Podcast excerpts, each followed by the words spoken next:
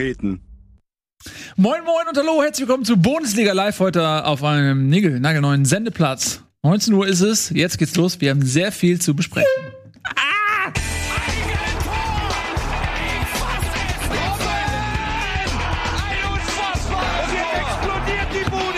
Kritisiert mir denn nicht so viel. Das ist ein guter Mann.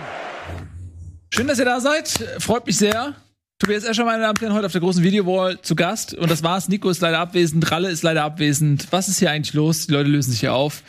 Aber das Kernteam ist da, so wie es damals angefangen hat. Das Ja? ist wirklich die Ja. Urbesetzung. Waren alle von Anfang an da? Ähm, nein, also außer Tobi und dir waren eigentlich alle von Anfang an da.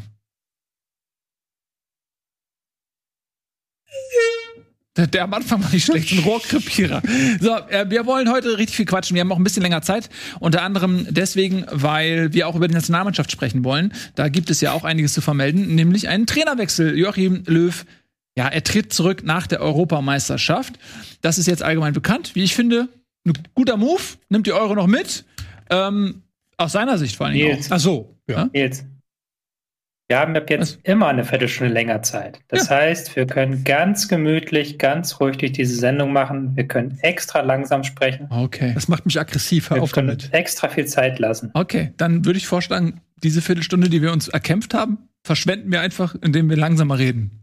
Ja, oder wir können einfach so reden, wie Bremen Fußball spielt. Gar nicht? naja, gut, das wäre vielleicht ein bisschen übertrieben. Aber ja, du sagst es, es ist aus Sicht von Yogi Löw wahrscheinlich die richtige Entscheidung. Es gibt vielleicht den einen oder anderen, der gesagt hätte, kommt ein bisschen spät. Aber Ja.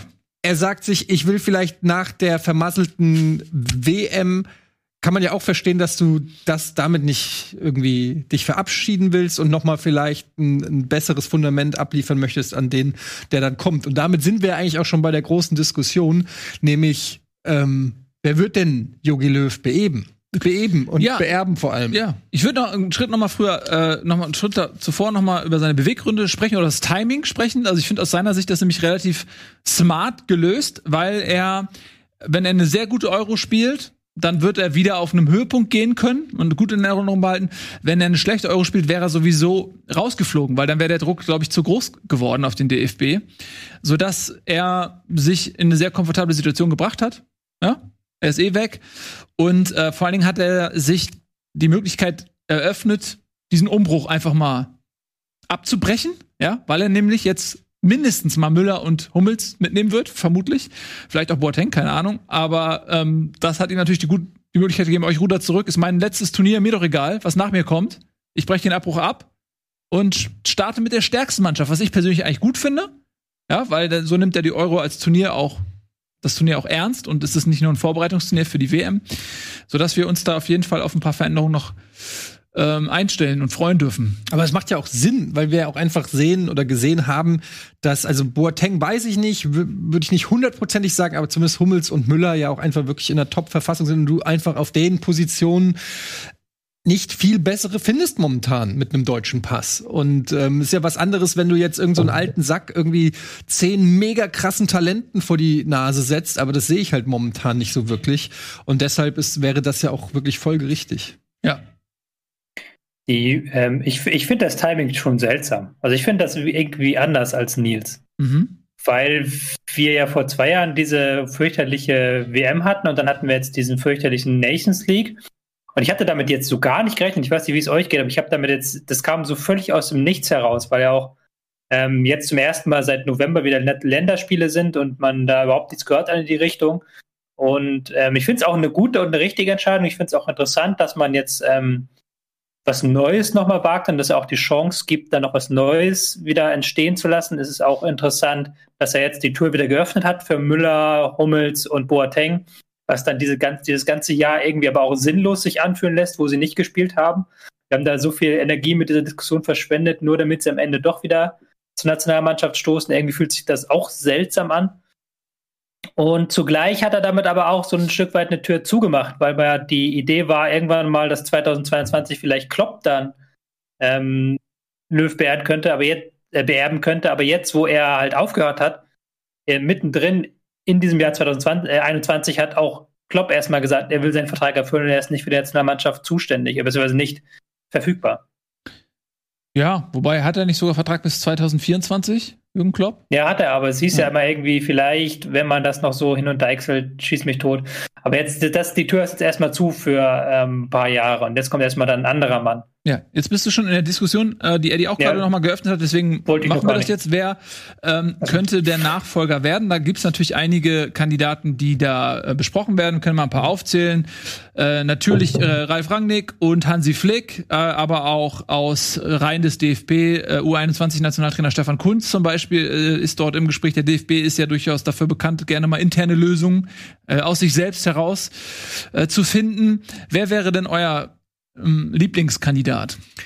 Also, wenn ich es mir jetzt wirklich aussuchen dürfte, würde ich Hansi Flick nehmen, weil ähm, er die Nationalmannschaft kennt, dadurch, dass er Bayern-Trainer ist, auch natürlich schon den, das Fundament der Nationalmannschaft ähm, auch schon kennt. Und ich glaube, dass er ähm, da, äh, das wäre ein nahtloser Übergang. Da, glaube ich, würde, würde man nicht viel falsch machen. Die Frage ist, die Bayern da mitspielen. Rummenigge hat sich heute schon geäußert, gesagt, wir wären ja bescheuert, wenn wir ihn gehen lassen äh, würden. Da gibt's dann Konflikte bei den Bayern. Mit Brazzo heißt es, äh, ist nicht alles so einfach, vielleicht so ein kleiner interner Machtkampf. Also da weiß man nicht so genau, ähm, was passiert, weil das Problem ist ja ähnlich wie bei Jürgen Klopp. Entweder dann halt jetzt im nächsten Sommer, also na, äh, oder halt erstmal auf Jahre nicht das ist ja auch eine Entscheidung, die dann jeder Trainer für sich äh, treffen muss, weil ob Rummenigge jetzt will oder nicht, wenn Hansi Flick sagt, ich gehe, ich habe keinen Bock mehr, kann er natürlich, äh, können die Bayern natürlich auch nicht so viel machen. Ähm, Lothar Matthäus haben wir noch nicht aufgezählt, der wird auch immer wieder ins Rennen geschickt. Ja, aber Moment. Warum?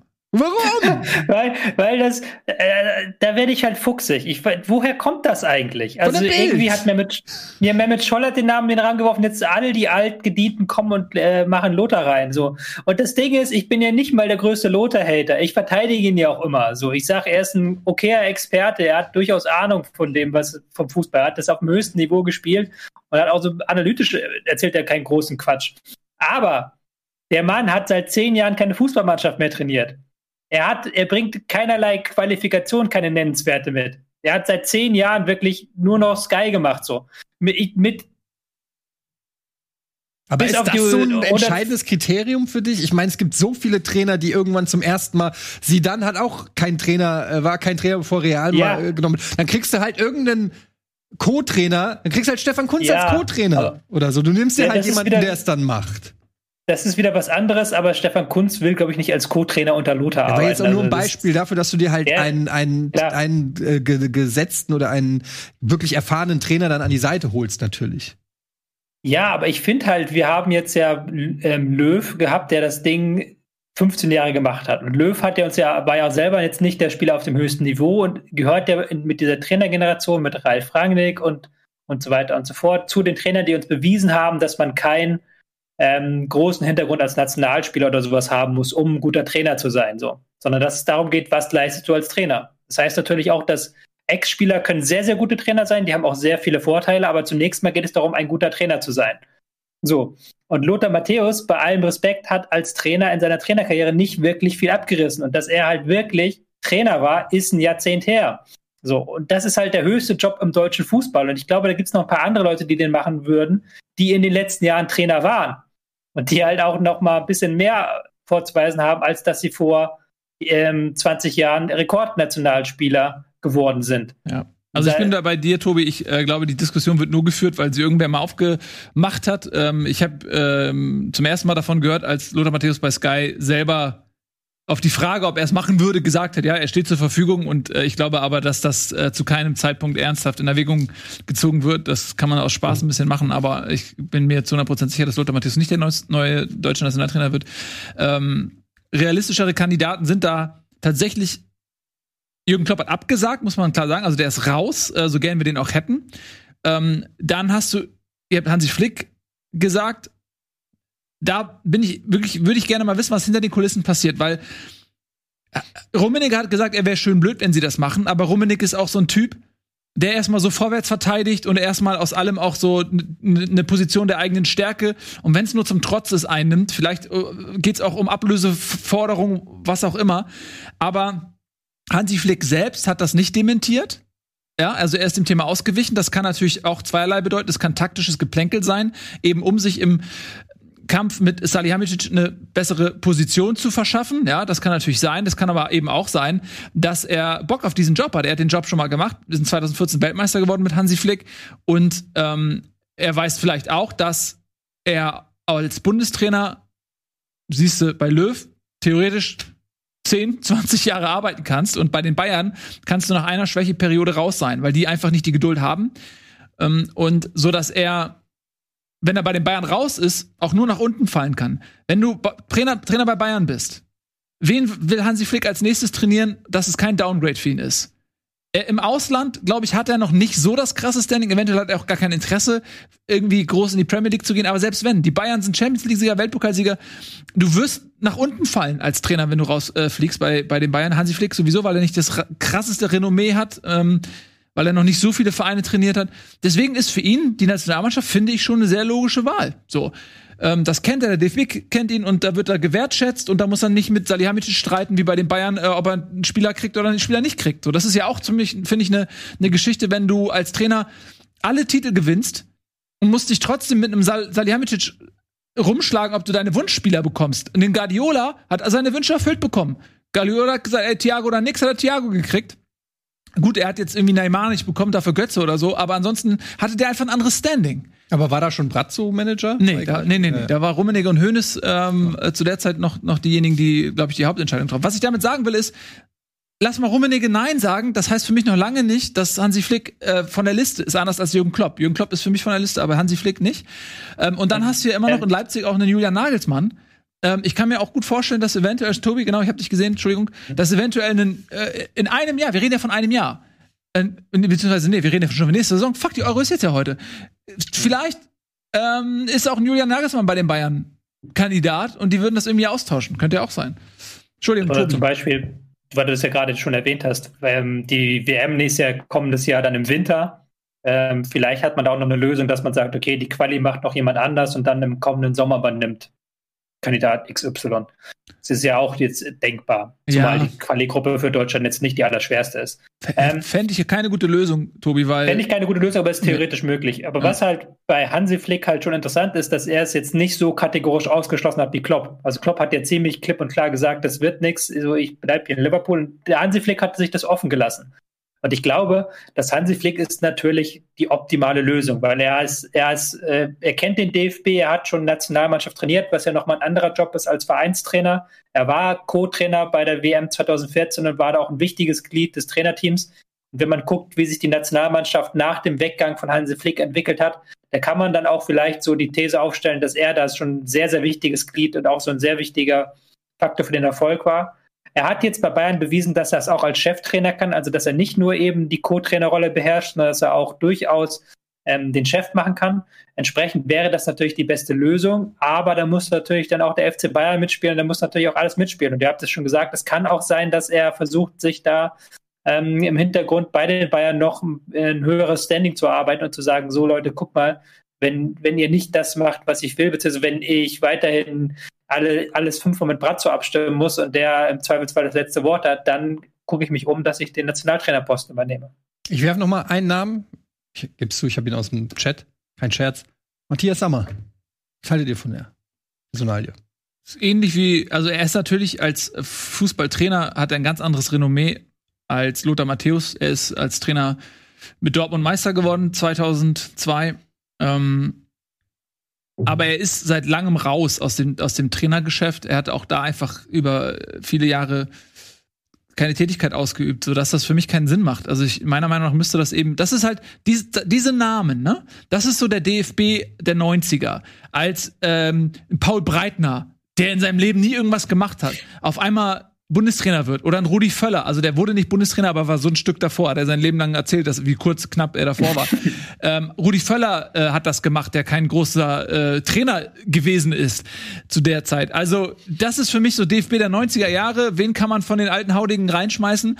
Ähm, die sind, glaube ich, im Jahr 2021 ein Stück weit weiter. Du brauchst einen Fachmann, du brauchst jemanden, der diesen Job wirklich ausübt, seriös und, und deswegen sind all diese Namen, auch ein Matthias Sammer, für mich nicht seriös.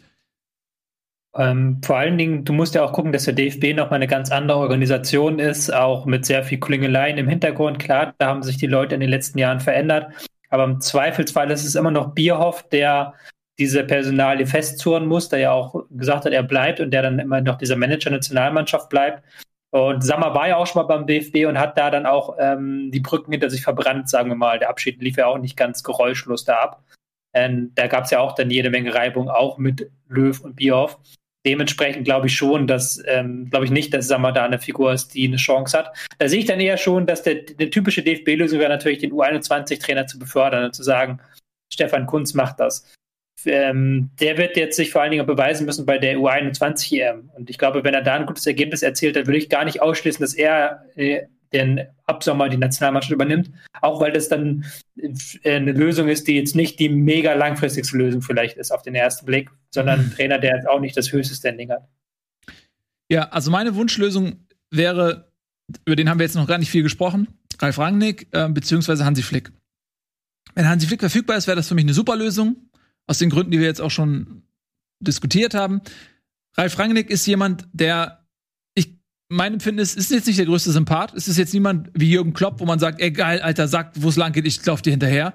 So, ich glaube, ähm, was, was Ralf Rangnick auszeichnet, ist nicht das, was Klopp hat, dieses Menschenfänger gehen, sondern dass er einfach ein absoluter Fachmann ist, ein Reformator ist, ähm, der zum Leidwesen sicherlich der DFB-Größen eben auch viele Dinge entscheiden will, aus einer Vogelperspektive heraus, der nicht nur die Spieler nominiert und eine Mannschaftsaufstellung macht, sondern der will, glaube ich, auch viele Prozesse, die im Hintergrund laufen, steuern. Ähm, der will vielleicht auch in die Ausbildung der jüngeren Jahrgänge eingreifen. Ähm, inwiefern werden die Spieler geschult? Ähm, der sicherlich auch bei der U21, U20, U19 und so weiter irgendwie mitreden möchte. Das ist, glaube ich, eine Sache, bei der man beim DFB grundsätzlich sehr skeptisch ist. Ähm, Leute geben ungern Macht ab ist ein Oliver Bierhoff dazu bereit, mit jemandem wie Ralf Rangnick zu arbeiten? Er sagt, glaube ich, ja, aber ob er es auch so meint, ist eine andere Sache. Er würde ja nie im Leben zugeben, dass er das nicht will, ist ja völlig klar. Ähm, aber Ralf Rangnick würde ich tatsächlich aus fachmännischer Sicht sehr gut finden, weil ich glaube, dass der ähm, ja ein Experte ist, der die Mannschaft auf jeden Fall richtig aufstellt und die richtigen Spieler nominiert ähm, und der auch schon bewiesen hat in der Vergangenheit, dass er es kann, er hat anders als Stefan Kunz eben auch schon im Vereinsfußball trainiert. Er hat äh, Leipzig damals übernommen als lame duck. So muss man ja auch mal sagen. Er hat Leipzig übernommen, bevor ähm, äh, Nagelsmann kam und hat da quasi ausgeholfen und hat da einen sehr guten Job gemacht. Und äh, das darf man ja auch nicht vergessen, dass er im Prinzip schon, das meine ich mit Lame Duck, schon klar war, dass er das nur temporär macht und trotzdem hat er ein sehr gutes Ergebnis äh, abgeliefert bei Leipzig damals für die Verhältnisse. Also das wäre auf jeden Fall jemand, bei dem ich aus, aus Fach, fachmännischer Sicht sagen würde, mit dem bin ich cool. Problem an der Sache ist natürlich, wenn du die Wahl hast, mit Schalke in die zweite Liga zu gehen oder deutscher Nationaltrainer zu werden, dann ist es ja. nicht keine einfache Entscheidung, was du dann machst. Ja, das stimmt. Tatsächlich, ich, mach, ich sag das hier so aus Spaß, kann aber natürlich schon sein, dass ihn die Aufgabe auf Schalke auch äh, reizt. Er hat mit Schalke Titel gewonnen. Ähm, die Fans haben sich klar, also die Fans von Schalke haben sich klar für Ralf Rangnick ausgesprochen. Äh, Im Aufsichtsrat von ähm, Schalke herrscht da noch wohl Uneinigkeit. Aber ja, Ralf Rangnick ist auf jeden Fall, glaube ich, auch ein heißer Kandidat. Ähm, mit Hansi Flick und Stefan Kunz wahrscheinlich einer der drei aussichtsreichsten. Und da wird man mal sehen, wie es ähm, da auch weitergeht, weil Schalke natürlich auch um ihn buhlt, wie man so hört. Ich hab, ich kann das immer noch nicht einschätzen, ob Ralf Rangnick die Nationalmannschaft als Druckmittel für Schalke einsetzt oder ob er Schalke als Druckmittel für die Nationalmannschaft einsetzt. Ja, das habe ich mich auch gefragt, weil er hat nämlich ganz klar ähm, diese Avancen nicht von sich gewiesen. Er hat klar gesagt, er ist, er ist verfügbar gerade. Auf die Frage, ob er Nationaltrainer werden will, er hat nicht klar gesagt, nee, das ist nichts für mich. Und das habe ich mich auch gefragt, Tobi, ob er das wirklich als Druckmittel nimmt. Ähm, ob es jetzt Schalke oder andere Vereine sind, die, um, er hat ja immer wieder Angebote gehabt in der Vergangenheit, auch aus dem Ausland, also er hat einen guten Ruf. Oder ob er wirklich Bock drauf hätte. Man weiß, also bei Rangnick bin ich mir auch nie sicher, worauf er eigentlich Bock hat, weil ich glaube, der hätte schon längst wieder irgendwo als Trainer oder was auch immer arbeiten können. Aber der sucht sich halt einfach nur die Dinge aus, die ihm richtig Spaß machen. Ich glaube, also was man so, man ja, weiß es natürlich nicht immer, er ist natürlich ja. schon ein, ein, ein Machtmensch, der viel, ähm, viel selbst mitbestimmen mit möchte. Auch, ja. ja. und deshalb ist halt immer die Frage, äh, er sucht sich wahrscheinlich auch echt nur einen Posten aus, wo ihm dann diese Macht eingeräumt wird. Und das werden wahrscheinlich gar nicht so viele äh, Vereine sein, wo eine Stelle vakant ist, wo du dann auch mit all diesen Kompetenzen ausgestattet bist. Aber ja, ich kann mir ihn bei, also bei beiden tatsächlich vorstellen. Ich halte ihn auch für sehr, sehr kompetent und äh, jemand, der was aufbauen kann. Und das ist in beiden Fällen, sowohl bei Schalke als auch bei der deutschen Nationalmannschaft, gefragt. Also durchaus ein interessanter Kandidat. Ähm, ich habe den ja sogar noch auf dem Zettel auch äh, durchaus als Bobic-Nachfolger. Ich weiß, das würde wahrscheinlich im äh, Frankfurter Umfeld schwer zu vermitteln sein, wegen äh, Leipzig und so, aber ey, ähm, äh, auch das ist ja durchaus eine vakante Position, die äh, besetzt werden muss. Also es gibt noch einen Vorstand, der gesucht wird, nicht nur bei Schalke, sondern auch noch bei der Eintracht. Ähm, aber da hört man noch nichts gerüchtetechnisch, was nichts das, unbedingt heißen muss. Was ja natürlich interessant ist, ist, dass er ja auf Schalke, das sickert er jetzt so langsam durch, dass er da durchaus schon Bedingungen stellt.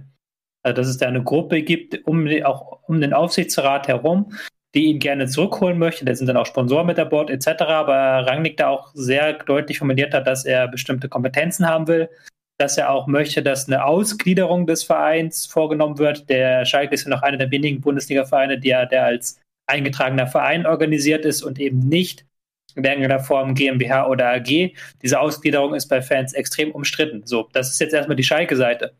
Und ich glaube auch, dass wenn er zur Nationalmannschaft geht, dass auch dort er eben Bioff sagen möchte, so, ey, gib mal bitte ein bisschen von deinen organisatorischen Kompetenzen auch ab. Weil Rangnick ist ja auch einer, der gerne alles bei allem mitfummeln möchte, der gerne mitbestimmen möchte, Ernährung, Hotels, der wirklich auf der organisatorischen Ebene da sehr, sehr stark engagiert ist und da wirklich nur das Beste vom Besten will.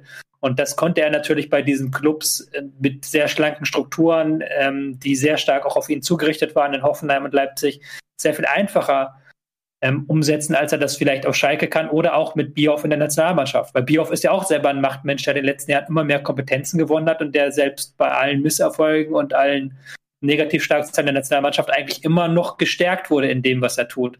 Er sitzt ja auch sehr, sehr fest im Sattel und da bin ich auch sehr gespannt, ob sich ein Bioff, das habt ihr ja auch schon gesagt, ob sich ein Bioff wirklich einen Rangnick an, äh, an die Seite holt oder dann lieber ein Kunst, der sicherlich äh, mit sehr viel mehr, sehr viel einfacher zu handeln wäre. Ja, und das ist genau das, was meiner Sicht ein Problem ist, wenn du anfängst, nicht mehr die Besten zu holen, sondern die, die dir persönlich am wenigsten gefährlich werden in deinem Job. Nicht, dass ich das Bier auf unterstelle, aber das ist ja so ein bisschen das Bild, was du gerade zeichnest. Dafür fehlen mir die Interna. Ich bin nicht bei den Sitzungen dabei. Aber ähm, das ist für mich so der, äh, der Anfang vom Ende sozusagen, wenn du so Leute einstellst. Und Stefan Kunz, ich habe riesen Respekt vor dem, der ist auch mega sympathisch und er hat auch mit der U21 Erfolge gefeiert. Aber er hat eben auch noch nie so im Herrenbereich große Erfolge gefeiert. Das wäre sein erster Job im Herrenbereich, wäre der Trainer der Fußballnationalmannschaft. Und das ist in meinen Augen zu wenig. Ja, aber also hast du bei Rudi Völler, hast du bei Jürgen Klinsmann, das ist die Geschichte der Nationalmannschaftstrainer, ist da auch, Berti Fuchs war auch kein Trainer vorher, oder? Ja, aber das meinte ich ja. Das sind genau die Zeiten aus den 90ern. Die nee, natürlich, äh, gibt, also es gibt sicherlich fachkundigere oder, oder sagen wir Trainer mit mehr ähm, mit mehr Erfahrung in dem Gebiet, aber ähm, ich glaube, das als, als Bundestrainer finde ich fast schon wichtiger, dass du eben so ein Motivator bist, dass du so ein, dass du ein, so ein Menschenfängertyp bist, weil den Experten äh, mit dem Laptop und der Taktiktafel, den holst du dir eh an die Seite im Zweifelsfall oder ein komplettes Team sogar. Also ähm, wenn du das machst und denen dann aber auch ja, äh, die, die auch die Entscheidung treffen lässt, okay.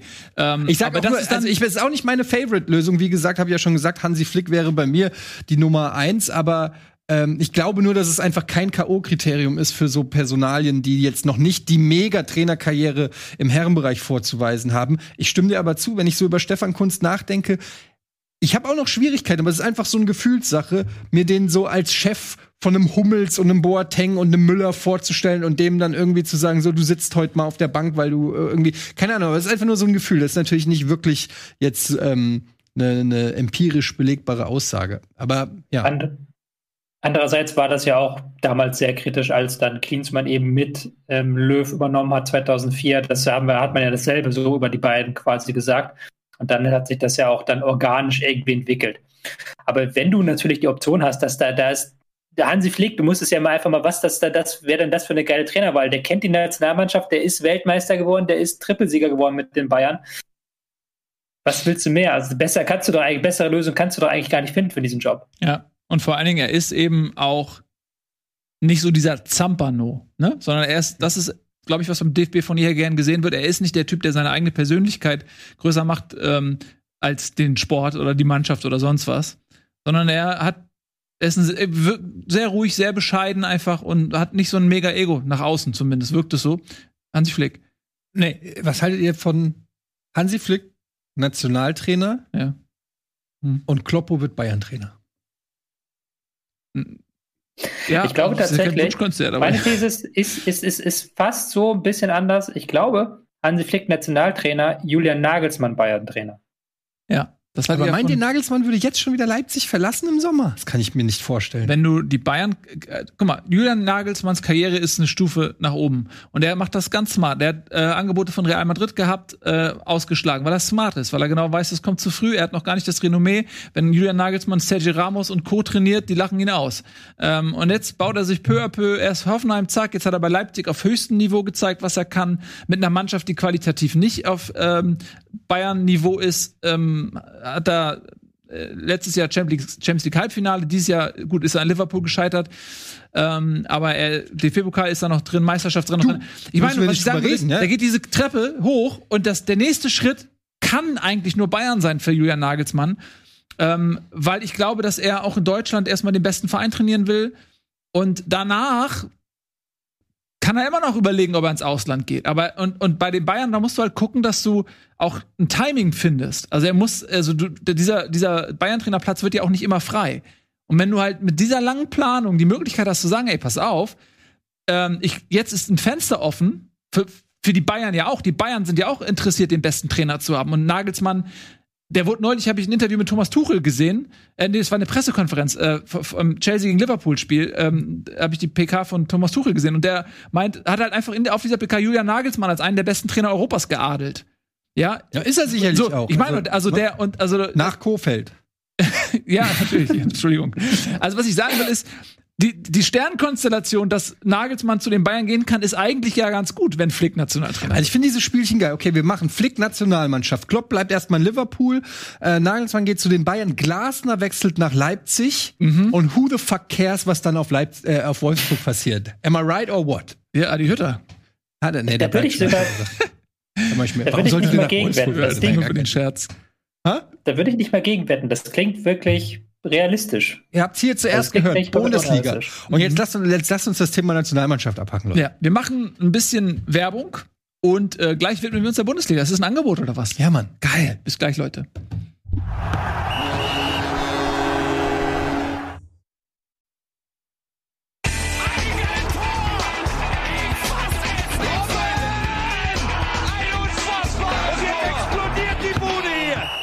Kritisiert mir denn nicht zu viel. Das ist ein guter Mann. Herzlich willkommen zurück. Bundesliga live heute zur späteren Sendezeit. Ab heute immer 19 Uhr. Dafür haben wir ein bisschen mehr Zeit. Viertelstunde haben wir uns einfach dazu verhandelt. Das können wir einfach. Und jetzt werden wir der deutschen Nationalmannschaft mal ein bisschen den Rücken kehren und uns mit voller Aufmerksamkeit der Fußball-Bundesliga widmen. Tagesordnungspunkt 3 laut Tobias Escher ist, und eigentlich ist das eine schöne Brücke, die wir nehmen können von der Nationalmannschaft in die Bundesliga.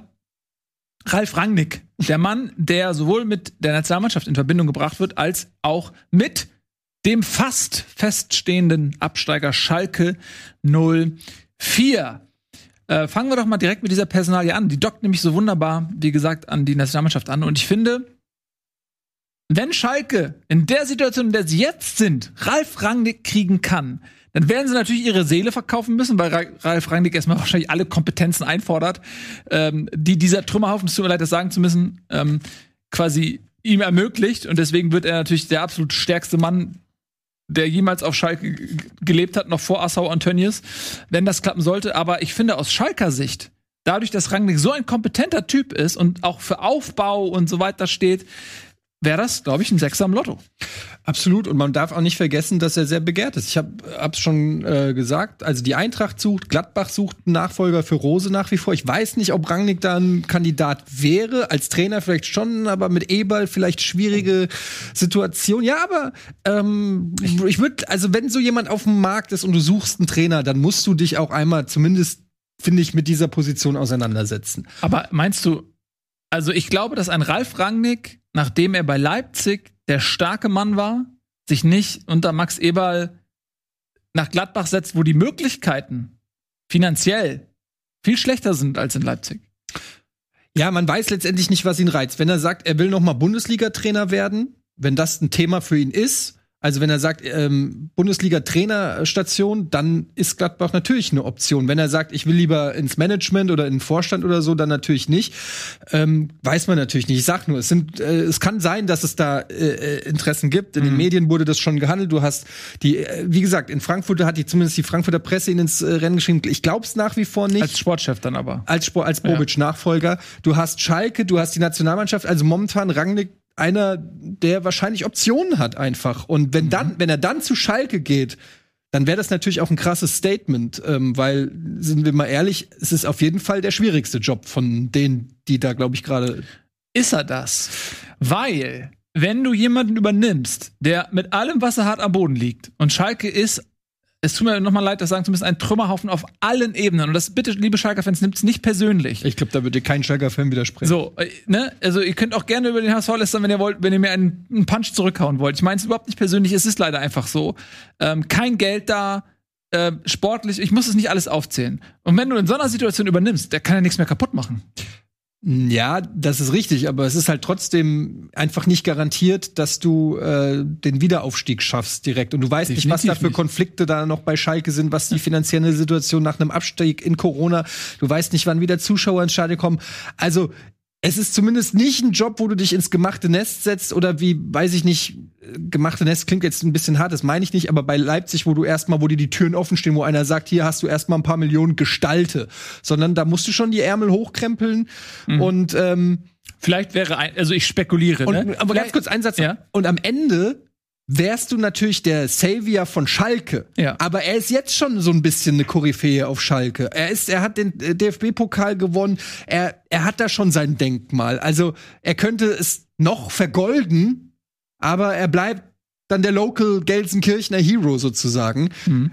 Weiß ich nicht, ob ihn das so reißt. Ich kann es mir fast nicht vorstellen, aber ja. Sorry. Nee, ich wollte nur sagen, vielleicht, also wenn er eine, dann eine, er ist in einer Position, in der er Forderungen stellen kann. Und ja. das ist jetzt höchst spekulativ, aber vielleicht sagt er auch, ey, pass auf, ähm, ich mache das nur, wenn ich Summe X von Tönnies oder so ähm, bekommen kann, ja, sozusagen, dass er sich dann über den Aufsichtsrat hinwechselt, ist jetzt nur eine Spekulation vielleicht. Entschuldige, dass ich da, hier da reingerätsche, nee, aber unbedingt. das ist ja gar nicht mal mehr spekulativer Natur, sondern es gab ja jetzt, äh, ist glaube ich erst vor zwei Stunden oder sowas, hat die Süddeutsche ein Interview mit Jens Buchter, ich glaube Aufsichtsrat, Vorsitzender oder auf jeden Fall Aufsichtsrat auf Schalke, der das auch nochmal so ein Stück weit auseinandergenommen hat. Nämlich erstens, dass halt vom Verein selber niemand auf Rangnick zugegangen ist, sondern das waren ähm, war eine Gruppierung um den Verein herum, die es halt quasi von außen angeschoben haben. Mhm. Und das ist auch ähm, so ist, dass es erstmal die Frage ist, ist überhaupt das Geld da, also ob das überhaupt finanziell stemmbar. Und diese Gruppe soll laut Buchter auch ähm, unter anderem zu Sponsoren hingegangen sein und gesagt haben, ey, wenn ihr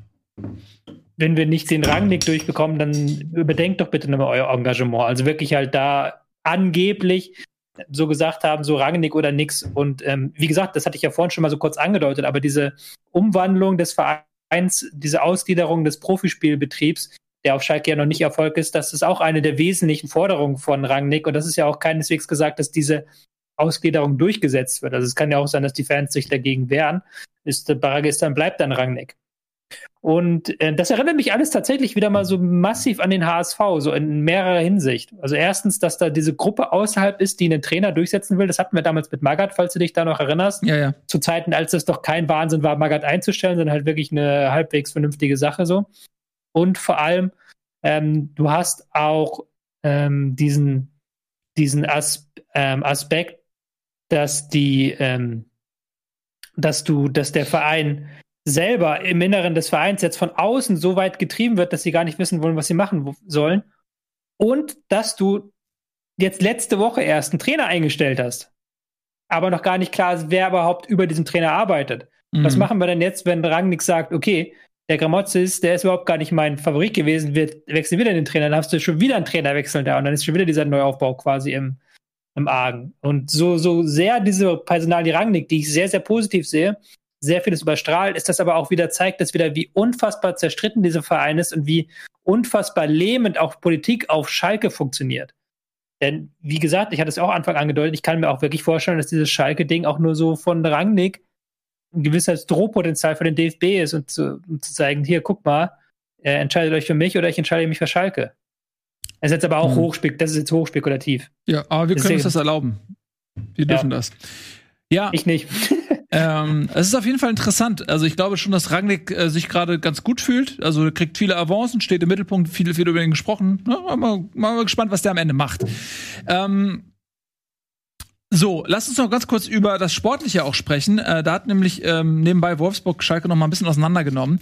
Für alle Romantiker, die gehofft haben, dass Schalke eventuell noch realistische Chancen haben könnte, im Abstiegskampf zurückzukommen, jetzt auch mit neuem Trainer, die müssen jetzt, glaube ich, wirklich endgültig die allerletzte Hoffnung begraben. Es sind 25 Spieltage absolviert. Schalke hat elf Punkte Rückstand und das katastrophalere Torverhältnis zu Mainz und vor allen Dingen auch Hertha. Wir müssen es einmal aussprechen. Minus 50. Minus 50. Ich meine, können wir es mal ganz kurz uns angucken, dass ihr die Zahl seht.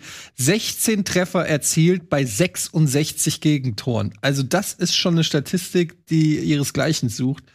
Ähm, so ist es. Da muss man sagen, und das Krasse ist halt, dass die Konkurrenz, Mainz, Hertha und Bielefeld, alles andere als äh, klassische Abstiegskandidaten ja. äh, sind. Bielefeld gewinnt einfach mal gegen Leverkusen, Hertha sowieso ein bisschen overpowered eigentlich für einen Abstiegskandidat. Mhm. Und Mainz haben wir in den letzten Wochen ja auch immer wieder drüber geredet, dass die auch dank auch der Verpflichtungen äh, im, im, jetzt im Winter und äh, ja und mhm. und der Trainerumstellung und der Führungsumstellung äh, da auch noch mal ganz anders dastehen. Ja. Also ja, ja. Also ich meine, deswegen meinte ich auch nicht nur das ähm, 5 zu 0 Wolfsburgs gegen Schalke, sondern eben auch die Siege der Konkurrenz. Bielefeld ja. gewonnen und äh, Mainz gewonnen. Ähm, das heißt, du musst ja auf zwei Mannschaften elf Punkte aufholen. Es reicht ja nicht, wenn du auf, nur auf Mainz jetzt die elf Punkte ausholst. Du musst sie äh, quasi auch noch auf Hertha aufholen, beziehungsweise sogar zwölf, dann auf Bielefeld, ähm, eigentlich sogar 13 äh, aufgrund des Torverhältnisses. Also das ist, glaube ich, jetzt nur noch eine rechnerische Option, dass Schalke nicht absteigt. Da, ja. Was so was mhm. so krass ist, wir haben ja noch neun Spieltage gehabt, wenn ich das jetzt richtig gesehen habe. Ja. Und Schalke hat jetzt schon die sechst schlechteste Tordifferenz aller Zeiten. Und die sind auf dem Weg dazu. Also Tasmania Berlin mit minus 93 holen sie nicht mehr ein. Mhm. Aber zweitschlechteste Tordifferenz ist Borussia Neuenkirchen mit äh, minus 60. Uh, ja. Aus 67, 68 und das können sie halt zehn, neun Spiele, wenn sie die verlieren. Das ist locker geknackt so. Ja. Mhm. ja, aber zum Spiel kann man sagen, also Schalke ganz ordentlich eigentlich angefangen. Da dachte man so, ja, okay, die haben nichts mehr zu verlieren, die lassen sich hier nicht abfertigen. Aber dann ähm, hat es auch nicht allzu lang gedauert und ähm, es fing eigentlich so tragisch an, wie diese ganze Saison schon ist, mit einem Eigentor von äh, Mustafi, was echt einfach, ähm, also bitterer kann es eigentlich auch gar nicht gar nicht mehr passieren. Diese, ausgerechnet diesem Spieler, ausgerechnet Eigentor. Und dann hängst du natürlich gegen Wolfsburg ähm, in einem Rückstand nach und dann der Rest war eigentlich dann schon mehr oder weniger gelaufen. Man hat dann immer ein bisschen das Gefühl, das klingt jetzt fast echt ein bisschen fies, aber dass die Mannschaften dann auch richtig Bock haben, gegen Schalke zu spielen. Weil schießt halt mal fünf Tore. Jeder macht einen rein, kommt da mal ein Philipp, kriegt mal ein paar Minuten, der eigentlich außen vor ist, darf noch mal ein Tor schießen. Ähm, die, also die, die Bundesligisten haben, glaube ich, richtig Spaß. Das ist wie so ein taumelnder Boxer. Du merkst, ja. der ist im Rückwärtsgang, der wehrt nur noch so die Schläge ab und da gehst du natürlich mit stolzer Brust hin und, und poundest den sozusagen in den Boden. Ja, also. Was das ich echt, auch, hm? was ich auch super interessant fand, war, dass ich glaube, Baku war es, der nach dem Spiel gesagt hat, in der ersten Halbzeit haben wir es ein bisschen ruhiger angehen lassen und haben die halt laufen lassen, weil wir wussten, in der zweiten Hälfte haben die keine Kondition mehr.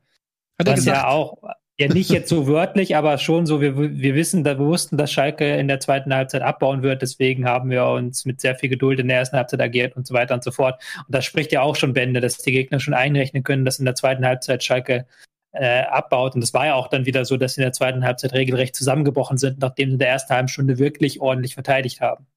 Das ist übrigens mhm. interessant, weil ich finde, dieses Thema äh, Kondition und so, das beobachtet man ganz oft im Abstiegskampf, dass das äh, oft ein Kernelement ist, das ähm, Mannschaften, die absteigen, attestiert wird. Ich erinnere mich damals, sorry, es geht um die Eintracht, aber damals unter Skibbe, ähm, wo sie die Rückrunde der Schande gespielt haben ähm, und abgestiegen sind, dass da auch diese Defizite waren. Ähm, es hat ganz oft immer so dieses, äh, die Mannschaft hat äh, konditionell äh, Defizite, die sie dann im Laufe der Saison nicht mehr aufholen können. Also offensichtlich da auch schon ja. Fehler gemacht worden vor der Saison oder in der Saisonvorbereitung. Definitiv, ähm, das auf jeden Fall. Und dann hast du eben auch mit äh, Kolasinac und Mustafi zwei Spieler ohne Spielpraxis geholt, ja. die gar nicht fit sein können, die aber das Kerngerüst bilden sollten. Ja, plus Hünteler, ähm, der ja auch mal gar nicht fit ist, aber eben auch nicht über 90 Minuten äh, Pressing spielen kann, sondern eigentlich ein Stürmer ist, der vorne reingehört. So, ähm, ja, also Schalke das, ist nicht mehr zu helfen. Eine, da, da ja? ich kurz drauf eingehen, weil nur mal zum Vergleich: äh, Mainz holt sich einen Dominic Kor und einen Danny da Costa, die voll im Saft stehen, die zwar keine Startelf-Kandidaten bei der Eintracht waren, aber wo man weiß, die sind immer im Kader und könnten jederzeit gebracht werden, helfen sofort weiter, sind sofort im Spiel, easy peasy, super Transfers. Und bei Schalke hat man dann eben Spieler geholt, wahrscheinlich nur rein nach Mentalität, irgendwelche Leaderfiguren. Emotionalität auch. Ja, oder ja. Emotionalität, mhm. aber gar nicht irgendwie geguckt, ob die ähm, dann auch was mhm. mitbringen, was ähm, gebraucht wird. Bevor wir. Ist halt schon. Ja, da willst du noch was kurz einhaken, weil, weil das wirklich ein sehr gutes Beispiel ist, weil das ja auch sehr unsentimentale Transfers waren. Ich weiß, diese Mainz-Frankfurt-Rivalität ähm, ist ja gar nicht, ist ja gar nicht allzu riesig. Dafür ist Mainz noch gar nicht lang genug in der Bundesliga. Aber ist ja schon ein Statement, dass man sagt, man holt zwei ähm, Spieler von einem Team, das schon durchaus Lokalkonkurrent ist, wohingegen man auf Schalke sehr stark diese nostalgischen Gefühle befriedigt hat, sehr stark ein Gefühl für die Fans befriedigen wollte, hat man eher das Gefühl, anstatt sportlich echte Ergänzungen zu holen. Genau, ich wollte noch einen Satz loswerden, ähm, was mal erfreuliche Nachricht und auf die auf diese Nachricht können wir dann auch das Schalke-Thema so ein bisschen beenden, ähm, dass der junge Innenverteidiger, ich glaube, ich weiß, Entschuldigung, nicht genau, wie man ihn ausspricht, Tiao, Ciao, Ciao, ähm, ist für die U21-Europameisterschaft nominiert, eben auch von Stefan Kunz. Der hat vorher auch noch gar keinen Einsatz gehabt in irgendeiner U-Mannschaft, weil er ist eigentlich auch, glaube ich, halb Finne, halb Senegalese, ich bin mir nicht ganz sicher, aber er, er ähm, ist in Deutschland geboren, so, also, und der, deswegen darf er auch für Deutschland spielen, aber ich, wir dachten ja immer, er ist gar nicht für Deutschland spielberechtigt. Aber ist er doch, und er darf mit zur Europameisterschaft fahren, und das ist, ähm, zumindest finde ich, nochmal eine schöne Auszeichnung für den Jungen. Ähm, der wird auch, für den wird es schön sein, auch mal, sag ich mal, Erfolg, eine erfolgreichere Mannschaft vielleicht ähm, ja. haben zu dürfen. Ich finde es spannend, wie diese U21 EM ausgetragen wird. Mhm hat ja auch, glaube ich, noch gar nicht jeder mitbekommen, dass wir jetzt Ende März die Vorrunde spielen, diese U21 EM, und dann irgendwann, glaube ich, im Mai wird dann die Hauptrunde gespielt, beziehungsweise die K.O.-Spiele. Mhm. Ja, das ist alles ein bisschen strange. Ähm, mit dabei übrigens auch Mukoko. Ja. Ähm, ist auch nominiert. Riedle Baku ähm, fährt mit. Äh, Wusste ich gar nicht, dass der, äh, dass der für Deutschland spielen kann. Wer? Riedle Baku. Ja, ja, klar. Doch, klar. Ja, ja. Der fährt mit zur EM, hätte ich fast schon gesagt. Mhm. Also der hat äh, auch schon Länderspiele gemacht und hat auch gut gespielt. So, was das Problem? So ein bisschen für ihn ist, glaube ich, für Riedle Baku ist, können wir auch drüber sprechen, weil Wolfsburg gegen Schalke gespielt hat. Das passt deswegen noch ganz gut rein. Okay, er hat, ist in Mainz geboren. Ja. Er hat ähm, in der Nationalmannschaft debütiert, da war er bei Wolfsburg noch Linksverteidiger. Und ähm, das ist ja durchaus eine Position, auf der gesucht wird. Und er hat jetzt aber zuletzt wieder vorne gespielt, beziehungsweise ich glaube Rechtsverteidiger hat er gespielt, nicht Linksverteidiger. Rechtsverteidiger. Rechtsverteidiger gespielt.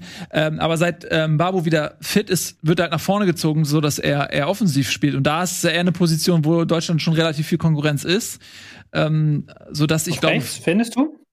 Ja klar, also dann Sané kann da spielen, Nabri kann da spielen. Rechtsverteidiger kann da spielen. Nein, ich meine, nee, er spielt jetzt offensiv. Okay. Er spielt bei ja, Schalke jetzt offensiv. Ja, gut, aber er kann ja, bei der Nationalmannschaft immer noch die defensive Position Ja, aber das ist halt immer so nicht. doof, Zumal die Nationalmannschaft ja mit Dreierkette auch noch spielt und dann das ist nochmal eine andere Rolle. Dann würde Ich das glaub vielleicht schon, ich funktionieren. hab- Ja, Ich glaube schon, dass Baku halt die eine gute Chance hat, weil da hast du in der deutschen Nationalmannschaft nicht so viel und der wäre, würde sich mit Gosens darum streiten. Gosens ist momentan auch in sehr starker Form. Aber da Gosens spielt links. für die Nationalmannschaft gut. Gosens spielt links, bin ich jetzt ganz verwirrt. Gosens Gosens links, ja, dann hast du, ja, Gosens links und dann hast du, stimmt, Gosens links, Baku rechts. Ja, ja. Ja, ich meine nur, also es ist, hilft dir immer Ja. als, als Nationalspieler, wenn du die Aber du Position hast- im was ich Verein sagen spielst, die ist, von, ja? Meine Verwirrung, was ich sagen wollte, ist, du hast da auf diesen Positionen der deutschen Nationalmannschaft nicht die mega Auswahl. So, dementsprechend ist das für Baku Ja. eine Riesenchance und der spielt eine großartige Saison. Es ist jetzt nicht so, dass wir da zehn Spieler hätten, die das alles spielen können. Ja. Das stimmt. So viele sind es nicht mehr. Könntest du, ja, weiß nicht, Reus, aber der spielt eigentlich eher auch zentral. Hat auch nicht mehr, glaube ich, so unbedingt diese, dieses, dieses Tempo, was du brauchst auf der Außenbahn im 1 gegen 1 und so weiter. Egal.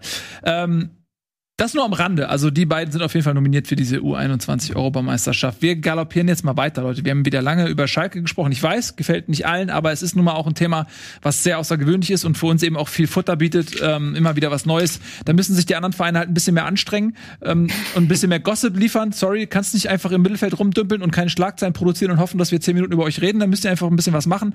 Äh, wir reden als nächstes über das Meisterschaftsrennen. Es waren ja nur noch zwei Vereine in selbigem, namentlich Bayern und Leipzig. Und die Bayern haben ihre Hausaufgaben gemacht, haben gewonnen, da kommen wir später vielleicht nochmal zu. Und Leipzig eben nicht, weil Leipzig hat gegen Frankfurt gespielt. Und das kannst du vielleicht gleich bestätigen oder dementieren. Zumindest hatte ich den Eindruck, waren zu Beginn deutlich das bessere Team, hatten viele große Chancen. Ähm, und naja, viele nicht, aber einige. Und haben sich am Ende aber dann doch mit einem 1 zu 1 begnügen müssen, was im Titelkampf zu wenig ist. War es denn eher glücklich oder war es verdient für die Frankfurter? Ich traue mich gar nicht mehr. Na, es war schon, äh, äh, muss man sagen, insgesamt schon eher glücklich, weil Leipzig, glaube ich, in der ersten Halbzeit schon den Sack hätte zumachen können. Ähm, trotzdem, Eintracht hat aufopferungsvoll verteidigt. Ich möchte da auch mal Ilsanker rausheben, der irgendwie drei, vier Killergrätschen rausgeholt hat. Die haben den Kampf angenommen, es hat mir ganz gut gefallen, haben aber wirklich so die ersten 20 Minuten äh, echt äh, sich ganz schön den Schneid abkaufen lassen und da hätte es, wie gesagt, schon 2-0 oder mehr für Leipzig stehen können. Leipzig ist oft so in die, in, in, in, ins gegnerische Drittel gekommen bei Frankfurt und hat dann einfach immer irgendwie falsche Entscheidungen getroffen, überhastet abgeschlossen, solche Geschichten. Ähm, Trapp hat gut gehalten und ähm, aber ich habe echt, also ich saß da und ich habe, äh, ich konnte teilweise nicht hingucken, weil ich gedacht habe, ich, ich habe die Klatsche schon gefühlt. So, sie ist dann nicht gekommen und am Ende muss man sagen, so gab es dann sogar die Eintracht ist dann so in der zweiten Halbzeit auch besser ins Spiel gekommen, finde ich, hat ähm, nicht mehr ganz so schissig gespielt, hat sich mehr getraut, hat dann auch immer mal wieder ein paar gute Konter gehabt und hätte tatsächlich, muss ich sagen, sogar das Ding noch gewinnen können, weil Jovic, glaube ich, weiß nicht wann das war, 80. Minute oder so allein aufs Tor mit dem Ball rennt und das Ding irgendwie 20 Zentimeter daneben legt. Wäre unverdient gewesen, keine Frage. Aber hätte ich mir natürlich den Arsch abgefreut. Ähm, Wäre dann aber wahrscheinlich zu viel des Guten gewesen. Und am Ende war das ein Unentschieden, wo ich als Eintracht-Fan natürlich komplett cool mit leben kann. Punkt in Leipzig holen, die sind wirklich in einer Top-Form und man hat es auch wirklich gesehen, dass sie eine brutal gute Mannschaft haben. Also es ist wirklich äh, Eintracht ist ja auch nicht so schlecht äh, äh, diese Saison, aber da war, da hast du schon noch mal gemerkt, dass da noch ein Unterschied ist in der Qualität. Vor allen Dingen wechseln die dann einfach mal einen Olmo und einen Kunku ein. Ja, das kommt halt auch noch mal dazu. Man muss auch dazu sagen, Eintracht, natürlich hast du gemerkt, Hinteregger äh, kurz vor der Partie äh, ausgefallen. Das macht sich leider dann natürlich schon auch sofort bemerkbar. Ähm, und dann rechts war Durm auch verletzt. Und da siehst du halt, dass die Eintracht dann im, auch in der Kaderbreite nicht so stark ist. Stattdessen Kamada auf rechts. Das hat überhaupt nicht geklappt, muss man ganz klar sagen. Hat auch viel zu wenig zurückgearbeitet. Er ist einfach ein Lappen, wenn es um, um die Defensivarbeit geht, bei aller Genialität. Und das hast du dann natürlich gegen so einen Verein wie, wie Leipzig ähm, sofort gemerkt. Kostic war eingebunden, hinten auszuputzen, was es geht. Dadurch natürlich nach vorne gefehlt. Also, wir nehmen den Punkt aus Frankfurter Sicht natürlich gerne mit. Ähm, und aus Leipziger Sicht waren das natürlich zwei Punkte, die sie, äh, über die sie sich vielleicht noch sehr, sehr ärgern werden. Ich fand diese Kamada-Rolle war sehr merkwürdig. Ja. Also der hat ja da auf Rechtsverteidiger gespielt, aber ist dann immer wieder auf seine angestammte Position da hinter der Spitze zu, nach vorne gegangen und hat dann hinten gefehlt. Und Leipzig hatte ja dann zig Angriffsversuche dann auch über Kluivert über diese Seite. Und da muss sich Frankfurt bei Leipzig bedanken, dass sie die allesamt nicht gut ausgespielt haben. Bei Leipzig ist ja mittlerweile so, dass man sich tatsächlich fragt, wie gut wären die eigentlich, wenn die irgendjemanden hätten, der vorne Tore schießen würde. Wieso, wenn sie noch so einen Timo Werner Ja. hätten. Und ich meine, auch das 1-0 ist ja auch über Kluivert, glaube ich. Äh, der hat ja, glaube ich, geschossen und Ja. dann äh, Abpraller von Trapp und dann ja. Forsberg Mhm. rein. Also ja, das ähm, hat auch übrigens Adi Hütter ähm, auf der Pressekonferenz gesagt. Er hat da natürlich den Spieler in Schutz genommen, hat gesagt, das kann man nicht dem Spieler anheften, das ist sein Fehler gewesen. Aber ist natürlich, spricht natürlich dann auch nicht dafür, dass der Spieler überzeugt hat auf der Position. Tja.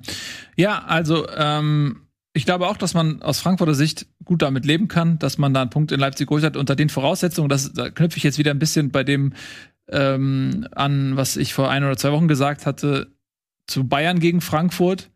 Das war jetzt im Gegensatz zum Bayern-Spiel halt ein Moment, wo du eigentlich nicht gegen Leipzig spielen willst, weil die nämlich gerade überhaupt nicht nachlassen und nicht äh, äh, andere Prioritäten setzen, weil die einfach die Chance haben, deutscher Meister zu werden. Und ich, jeder Spieler in Leipzig zerreißt sich, wenn er diese Chance wittert.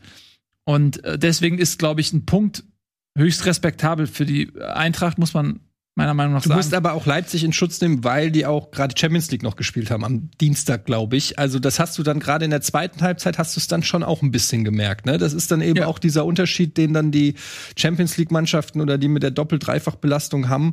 Ähm, das spielt da auf jeden Fall eine Rolle. Ja. Und auch noch mal, vielleicht noch mal zur letzten Woche, weil viele Leute auch geschrieben haben und so.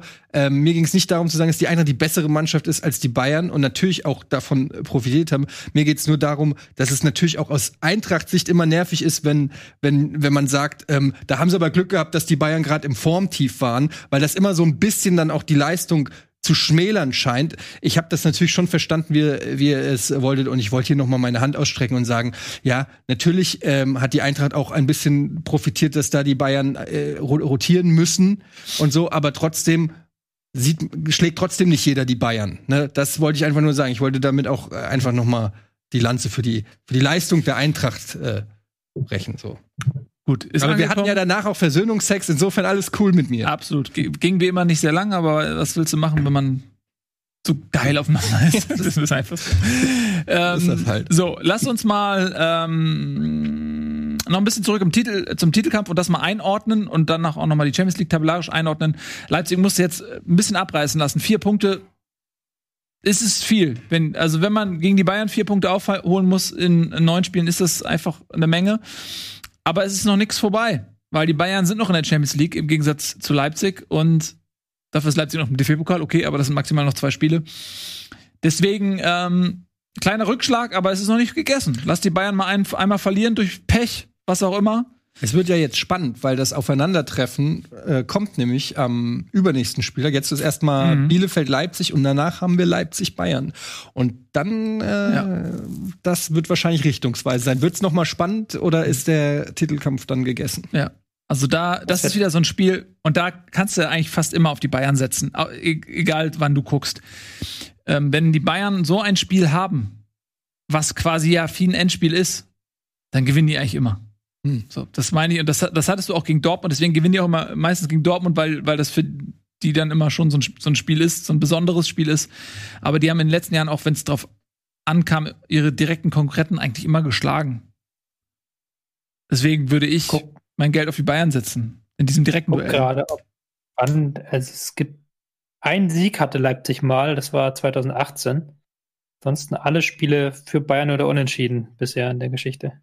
Sechs Bayern-Siege, vier Unentschieden, eine Leipzig, ein Leipzig-Sieg. Ich mag unseren Chat hier. Schreibt Kemero, Nils ist voll der Leipzig-Ultra geworden. Und direkt drunter schreibt Weasler, Nils ist schon ein verkappter Bayern-Fan. Ja. Ja. Unser Chat in a nutshell. ja, das ist halt leider so. Aber Nein, man, also lieber. der Grund, weshalb das so äh, rüberkommt, ist vielleicht einfach, weil die ja auch gut sind. Und Ja. man muss denen dann ja auch Natürlich. Eine objektive Bewertung zuteil werden lassen. Und ich kann ja nicht einfach behaupten, dass die beiden besten Mannschaften in Deutschland, sportlich beiden besten Mannschaften, einfach schlechter sind, um den Eindruck zu vertuschen oder so, dass ich irgendwie die Mhm. mögen könnte. Das wäre ist ja Quatsch. Es gibt, glaube ich, ich weiß nicht, ob es Marcel Reif oder irgendein Fußballkommentator hat mal gesagt, ähm, wenn ich nach dem Spiel Hassbriefe von Fans beider Mannschaften bekomme, Hm. weiß ich, dass ich meinen Job richtig gemacht habe.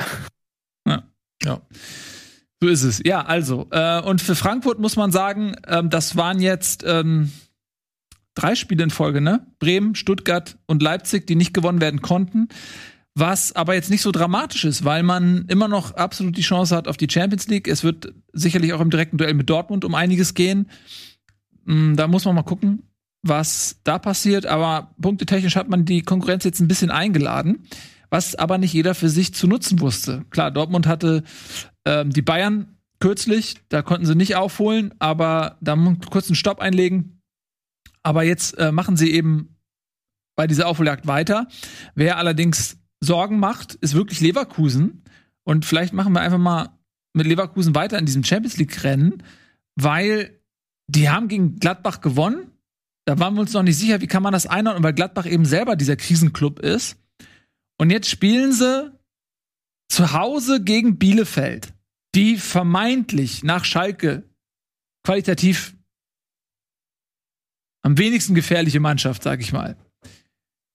Und verkacken es einfach. Liegen 2-0 hinten, machen noch einen Anschlusstreffer kurz vor Schluss.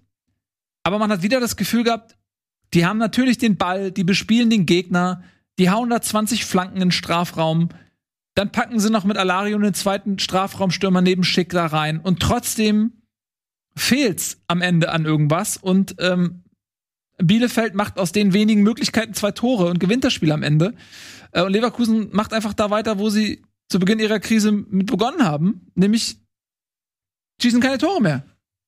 Ja, ich muss auch sagen, ich werde nicht so ganz schlau. Vielleicht kann Tobi es uns mehr erklären. Also ich verfolge jetzt Leverkusen nicht so krass, aber ähm, wenn ich mich dran denke, die sind ja äh, dran, wenn ich so dran denke, wie sie gestartet sind und da war ja schon sehr viel Hype und Boss wurde gefeiert und ähm, ich weiß nicht, warum er von dieser Startelf so sehr abweicht. Also ein Wirtz nur noch von der Bank, ein, ein Bailey von der Bank.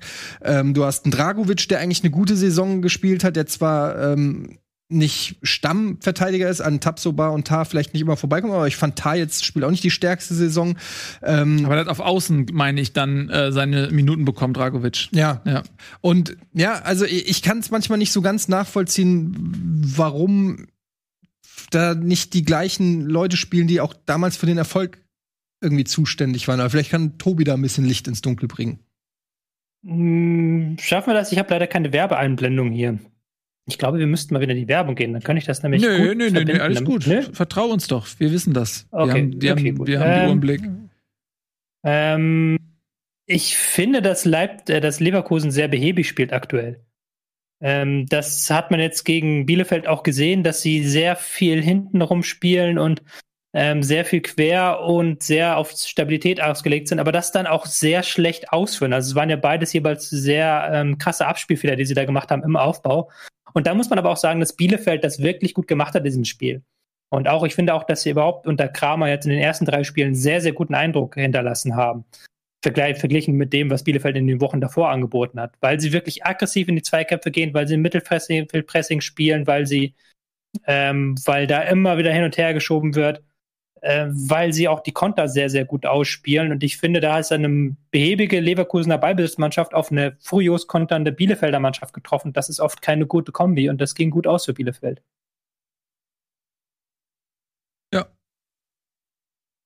Trotzdem muss man eben auf, bei Leverkusen wirklich langsam fragen, ob die die Kurve noch kriegen. Ja? Also es wäre Ja. natürlich aus Leverkusener Sicht äh, wäre Euroleague ja eigentlich schon eine Ja. äh, eine herbe Niederlage, aber selbst die ist ja nicht gesichert. Wenn wir noch mal vielleicht ganz kurz die Tabelle uns äh, zu Gemüte führen, dann sehen wir Union und Stuttgart, die beide auch keine schlechte Saison spielen und auf jeden Fall immer mal äh, noch für den ein oder anderen Sieg gut äh, sind. Die kannst du da nicht raus, äh, rausstreichen Ja. aus dieser ähm, aus Union Formel, spielt gegen ja. Frankfurt nächste Woche. Ähm, Ja. Ich will es jetzt natürlich nicht unken. Ich glaube auch nicht, dass es passiert. Aber lass mal Union gegen Frankfurt gewinnen, dann sind das drei Punkte auf dem Champions League Platz. Ja. Also gut, kommt drauf an, was Dortmund dann macht, aber sind dann drei Punkte auf Frankfurt. Also Union ist, ist tatsächlich ähm, trotz vieler fast unnötig anmutender Punktverluste auf jeden Fall noch äh, absolut im Rennen. Stuttgart würde ich jetzt nicht mehr sagen, aber ja, es ist eine enge Geschichte, nur der Trend ist halt einfach not so friend auf Leverkusen. Trend is not your friend. Ja, und du musst einfach, das ist eigentlich so, ich würde mich als auch Spie als Spieler auch so unglaublich ärgern, wenn du die Möglichkeit bekommst, aufzuschließen, weil Frankfurt was anbietet. Du bist ja darauf angewiesen, dass Frankfurt oder Wolfsburg oder auch Dortmund was anbieten. Und jetzt hat Frankfurt drei sieglose Partien in Folge und steht immer noch auf dem Champions League Platz. Ja, Leverkusen hat zehn Spiel, in zehn Spielen nur zwei Siege geholt.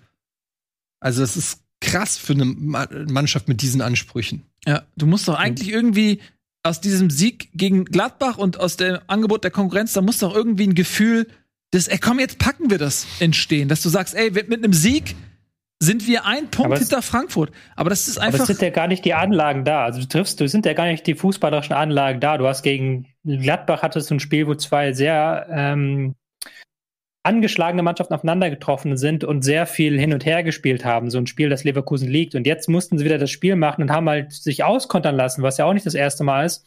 Und vor allen Dingen haben sie es wieder nicht geschafft, wirklich Torchancen en masse aus dem Spiel heraus zu kreieren und dann auch zu nutzen. Das ist ja ein riesiges Problem. Und dadurch, dass sie im Gegensatz zur Hinrunde keine Tore mehr nach Standards machen, ich glaube, sie haben in der Rückrunde immer noch kein Tor nach Standards geschossen, können sie das nicht mehr übertünchen, dass sie eben spielerische, fußballerische Probleme haben und dass sie, dass sie da nicht in den Strafraum reinkommen, so wie sie es gerne würden. Ja, so sieht das aus. Ähm, da kommen immer wieder irgendwelche Bälle, aber ich sehe ja, die starten ja meistens mit Schick, manchmal auch mit Alario. Und du siehst halt auch, wie oft so, so ein Schick einfach in der Luft hängt. Wie da einfach nichts ankommt. Ja, die, die, die, setzen den gar nicht mehr richtig in Szene. Mhm. So, und das ist ähm, Armutszeugnis. Die kommen zwar häufiger mal auf Außen, wie gesagt, die kommen ja auch zu Flanken, aber das wird meist nicht gefährlich. Ähm, lieber Tobi, du hast dir ja so dringend Werbung gewünscht. Und wer bin ich, dass ich dir das äh, verweigern würde? Deswegen machen wir jetzt ein kleines bisschen Werbung, gleich sind wir zurück. Dann haben wir natürlich noch viele andere Themen, die wir besprechen werden. Freut euch drauf.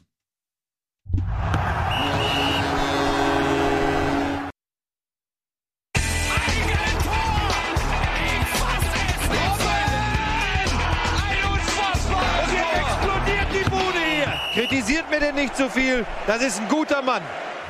Herzlich willkommen zurück bei Bundesliga Live heute zur neuen Anstoßzeit um 19 Uhr, dafür mit 15 Minuten mehr am Ende. Und wir sind heute wieder zu dritt. Nico, liebe Grüße, fehlt leider Ralf, fehlt auch. Und wir waren gerade bei Leverkusen gegen Bielefeld und dieses Spiel bietet uns zwei mögliche Ausfahrten. Ausfahrt 1, wir bleiben im Champions League Bereich. Ausfahrt 2, wir widmen uns ein bisschen mit Bielefeld dem Abstiegskampf. Ich würde sagen, wir nehmen die erste Ausfahrt und bleiben noch ein bisschen vorne in der Tabelle dabei und sprechen als nächstes mal über die Bayern, die Tabellenführer sind und ja, mit 3 zu 1 recht souverän in Bremen gewonnen haben. Nach dem 3 zu 0 haben sie es vielleicht ein bisschen lockerer angehen lassen. Da kam Bremen noch mal zu einem Anschlusstreffer.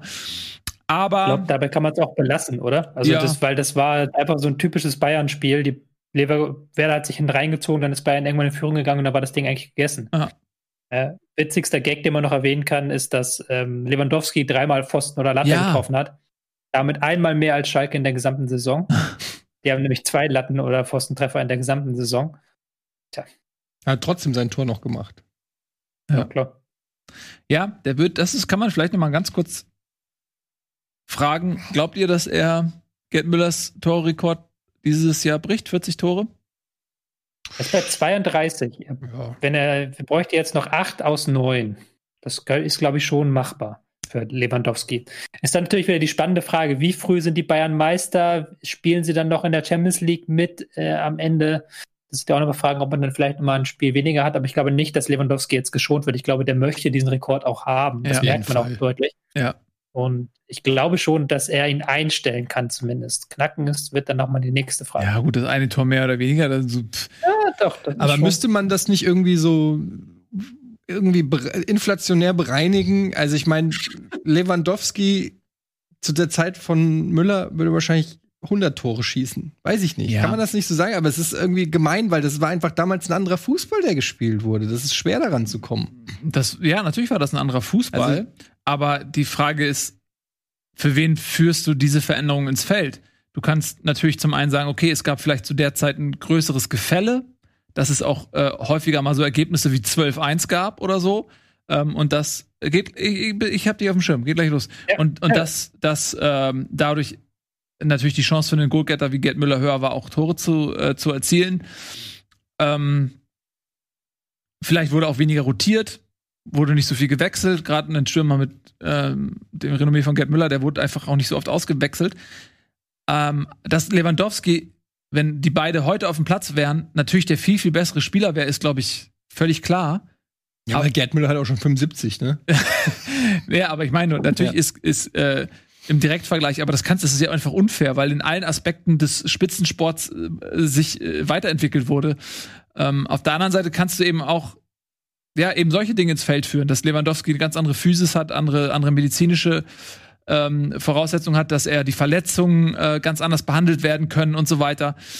Ähm, dass er in einem fantastischen Team spielt, was ihm auch viele Vorlagen bietet und so weiter. Das ist, glaube ich, nicht so einfach ähm, zu vergleichen. Aber beide haben großartige Leistungen erbracht und ich glaube aber, dadurch, dass in den letzten 30 Jahren so gut wie nie irgendjemand in die Nähe gekommen ist, ich glaube 28 Tore war mal, irgendwie das, weiß ich jetzt, Jeko oder wer das war, äh, oder Grafitsch, weiß ich nicht mehr. Aber also wenn Lewandowski diese 40 Tore Marke knackt, ey, dann ist es einfach ein, äh, das kann man gar nicht hoch genug bewerten, einfach weil kein anderer Spieler auch nur in die Nähe gekommen ist. Entschuldigung, Tobi. Ja, ist ja alles gut. Ich wollte sagen, dass ähm, in der Saison, wo der Müller den Rekord aufgestellt hat, ich habe es gerade nochmal nachgeschlagen, 71, 72, da war der äh, Tore pro Spiel bei 3,29, also 3,29 Tore pro Spiel. Aktuell sind wir in dieser Saison bei 3,02 Tore pro Spiel. Also sind schon äh, mal so buckelig 10% mehr Tore pro Spiel damals gefallen. Mhm. Kann man vielleicht noch dazu machen. Was man vielleicht aber noch zu ähm, der Ehrenrettung von Müller sagen muss, ist natürlich, dass die Bayern auf einem anderen Niveau sind heute, als sie damals waren. Damals waren die Bayern, klar, die waren auch schon die stärkste Mannschaft, aber die waren nicht diese Übermannschaft und waren vor allen Dingen auch finanziell nicht von der Konkurrenz so weit weg. Das macht ja Müllers ähm, Torrekord auch nochmal so einzigartig, dass er ihn da in der Mannschaft her zusammen, ähm, der Mannschaft herausgespielt hat, die sich relativ stark aus der Region heraus ähm, zusammengestellt hat. Mhm. Ich will das nämlich Ja, dann gar nicht natürlich bewerten eh können. immer- beides das- so herausragende Leistungen. Das sind ja auch immer so Vergleiche, die man ähm, so macht. Das macht so als Fan oder so macht das immer Spaß. Das ist genauso wie Jordan gegen LeBron und so. Du kannst letztendlich einen Sportler immer nur in seiner Zeit bewerten. Das geht einfach nicht anders. Und ähm, ich will überhaupt nicht Gerd Müllers ähm, Leistung in irgendeiner Weise schmälern. Ähm, es ist für mich nur, als jemand, der Gerd Müller natürlich nicht live hat kicken sehen, ist es irgendwie schwer vorstellbar, dass es da, dass der, dass der besser war als Lewandowski. das kann ich mir irgendwie nicht so gut vorstellen, aber Ja, niemand. Das ist einfach, wie gesagt, mit, mit allem, du kannst, egal wie weit du drückst, das ist in jedem Sport so. ja. Also deswegen, man muss das in seinem im Kontext seiner Zeit sehen und ähm, Also- das sind beides einfach großartige Fußballer. Ich glaube, damit kann man das auch dabei Was ich belassen. tatsächlich, Ja? was ich tatsächlich glaube, und das ist jetzt nochmal so, so ein kleiner Unterschied vielleicht. Ich habe jetzt auch nicht unendlich viel von Müller gesehen, aber ein bisschen was. Ich glaube halt, dass Müller eine wesentlich bessere Chanceverwertung hatte, als die Lewandowski heute hat. Weil das Hm. Krasse an Lewandowski ist ja, der kommt ja einfach durch seine Körperlichkeit und durch seine, sein Raumgefühl kommt er ja ständig in Schussposition. Der hat ja zig Abschlüsse auch wirklich aus geilen Positionen und wie wir jetzt am Wochenende gesehen haben, dreimal Pfosten und Latte, da ist eben nicht jeder drin bei Lewandowski, auch wenn seine Chancenverwertung besser geworden ist. Lewandowski ist halt nicht derjenige, der aus einer Halbchance ein Tor macht. Mhm. Und Müller war halt jemand, wenn der den Ball im Strafraum bekommen hat, dann war er drin. So, dann, Aber die Torhüter sind auch ein bisschen besser heutzutage, muss man auch sagen, ne? das stimmt wahrscheinlich Das auch. ist ja auch wieder so ein Aspekt. Ähm, aber Rummenigge, äh, äh, wie sag ich, Gerd Müller hatte auch einen unglaublich harten Schuss. Ich frage mal eine Hab ich, dumme äh, Frage. Ja? Gab traue mich kaum zu fragen, aber ich habe keine Ahnung, wie der Fußball in den 70ern war. Ähm, Gab es damals schon Abseits? Ja. Aber damals war gleiche Höhe sogar noch abseits.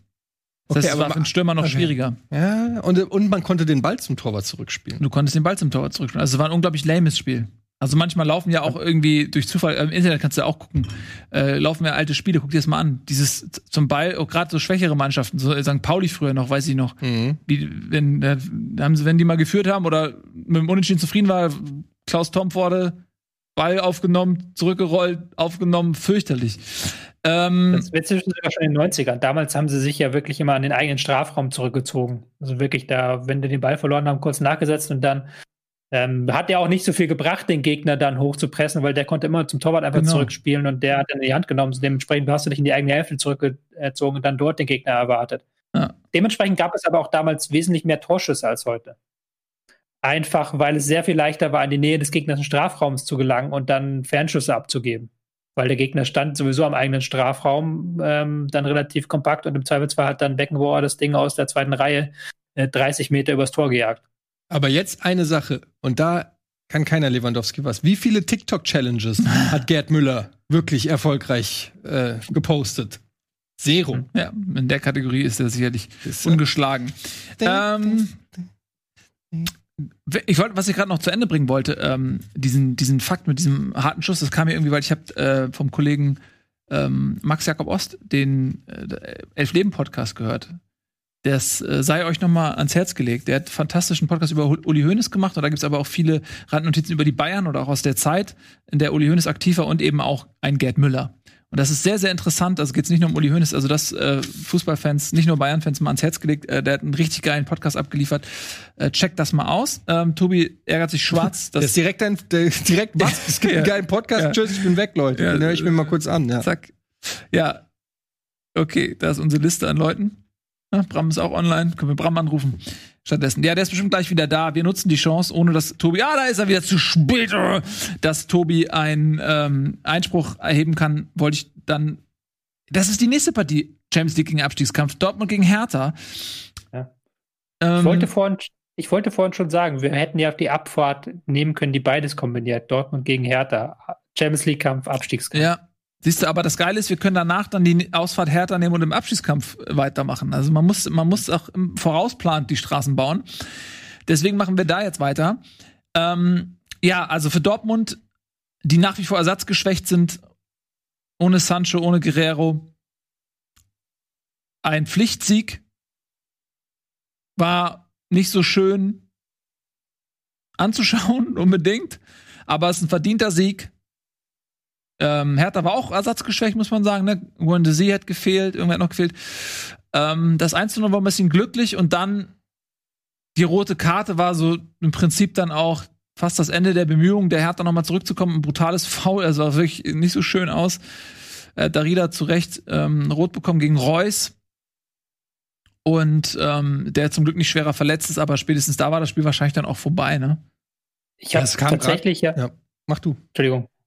Ich habe ja tatsächlich zuerst Werder gegen Bayern ges gesehen und dann habe ich Hertha gegen Dortmund eigentlich ziemlich direkt dahinterher gesehen. Mhm. Und ich schelte ja auch immer gerne Werder, aber das Spiel Werder gegen Bayern war halt wirklich eine richtig gut passiv verteidigende Mannschaft gegen eine Mannschaft, die ein richtig gutes Ballbesitzspiel hatte. Und Mhm. dann hattest du halt dieses Hertha gegen Dortmund-Spiel, wo du eine Mannschaft hattest mit Hertha, die das eigentlich gar nicht so gut gemacht hat, die relativ viele Räume hat offen stehen lassen.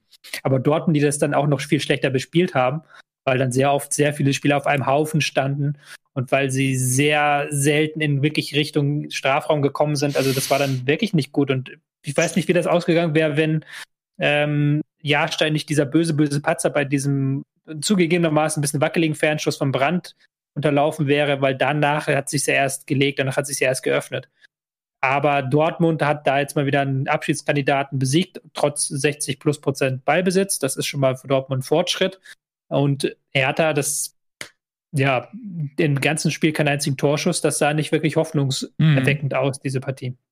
Was mir aufgefallen ist bei der Partie, ähm, ich achte natürlich, weil ich Haaland auch bei Kickbase hab drauf, ähm, dass immer wieder diese Situationen entstehen, wo ähm, Dortmund in Ballbesitz kommt im Mittelfeld.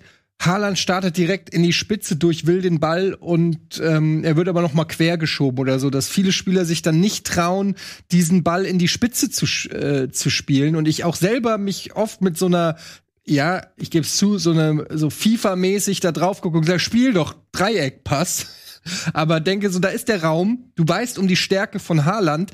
Ähm, du musst diesen Pass eigentlich spielen und dann wird aber noch mal abgedreht, noch mal hintenrum auf Ballbesitz gespielt. Man versucht dann wieder so ähm, ja, den, den äh, mit Kurzpässen äh, vor den vor den 16er des Gegners zu kommen, das leuchtet mir nicht immer so ganz ein, weil du hast halt diese Waffe Haaland und äh, er will diese Bälle, er kann diese Bälle. Ich würde sagen, go for it. Ja, aber das ist der, da bist du, glaube ich, nicht alleine, sondern der, der sich am meisten darüber auflegt, ist Haaland selber. Ja. Also den sieht man jetzt ja mittlerweile drei, vier Mal pro Spiel wirklich abdrehen und sich, sich äh, beschweren darüber, dass das nicht passiert. Aber es zeigt natürlich auch die Probleme, die Dortmund im Ballbesitzspiel hat. Denn wenn du natürlich diesen Pass vier, fünf Mal tief spielst, dann rechnet der Gegner A damit. B ist es ja auch so, dass der den abfangen kann im Zweifelsfall und selber einen Konter starten kann. Also es ist gar nicht so einfach. Zeigt aber auch, dass Dortmund da eben keine Idee hat, die größer ist, wie man dieses, äh, diese Läufe hinter die Abwehr von Haaland irgendwie einbinden könnte. Das ist ja das, was, um da jetzt mal so einen ähm, Quervergleich zu ziehen zu Timo Werner bei RB Leipzig. Der hat ja letztes Jahr sehr, sehr gut funktioniert, weil Nagelsmann da ein System geschaffen hat, wo er A aus der Tiefe starten konnte, aber B auch immer wieder in die Tiefe starten konnte. Wenn du jetzt zum Beispiel vergleichst, welche Probleme Werner bei Chelsea hat und wie gut er bei Nagelsmann in Leipzig funktioniert, da siehst du ja auch, dass wenn du einen Stürmer so ein so auch im Ballbesitzspiel ein System bastelst, was seine Stärken bedient, dann könntest du ihn noch viel, viel mehr Tore entlocken. Und das bei Haalands ohnehin schon großartiger Torquote.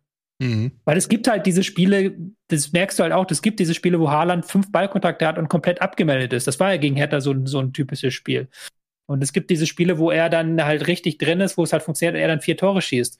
Und da frage ich mich, ob man das noch irgendwie hinbekommen könnte mit einem etwas besseren System, dass man vielleicht diese vier Tore Extremspiele ein bisschen weniger hat, aber dass man wirklich einen kontinuierlichen Torfluss hat und auch eine ein bisschen weniger Abhängigkeit davon, dass Haaland eben, eben diese vier Tore auspacken muss. Aber da merkst du halt, dass so ein Sancho und ein Guerrero äh, fehlt, ne? Weil wenn mhm. du die auf den Außen hast, die trauen sich auch diese tödlichen Pässe zu oder sie äh, sind selber durch ihre, die Geschwindigkeit, die Dribbelstärke in der Lage, Gegner auf sich zu ziehen, wodurch dann die Räume entstehen. Das hat mir jetzt hier bei der Hertha, hat man das schon gemerkt, dass das so ein bisschen gefehlt hat, finde ich. Auf jeden Fall. Und, ähm, und so Sancho zieht ja. ja auch Gegenspieler auf sich. Also ja, genau, befreit ja auch ja. wieder Haaland und zieht Gegenspieler auf sich. Bei ja. Brandt zum Beispiel bei den Fernschuss ist ja gar kein Ende gegangen, weil alle gedacht haben, okay, Brandt hat ja den Ball, das macht uns nicht so viel.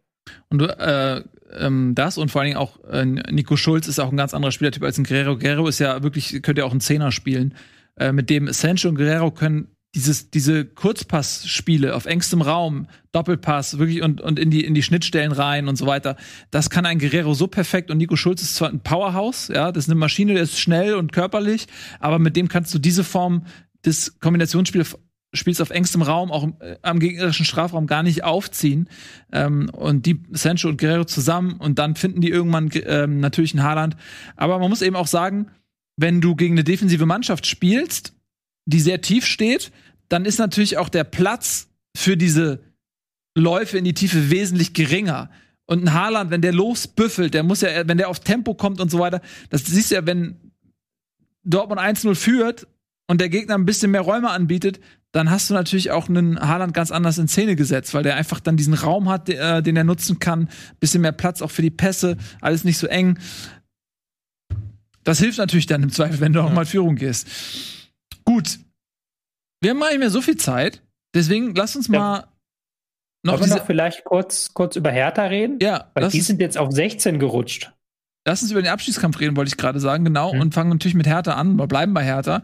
Ähm, bei Hertha habe ich immer ein bisschen das Gefühl, alle sind sich einig, die Qualität ist zu hoch für den Abstiegskampf. Hast du hast es vorhin auch nochmal so nebenbei gesagt, weil wir alle davon ausgehen, so, ey, die Mannschaft, das Geld, was investiert wurde, das kann jetzt nicht allen Ernstes sein, dass sie bis zum Ende da zittern müssen.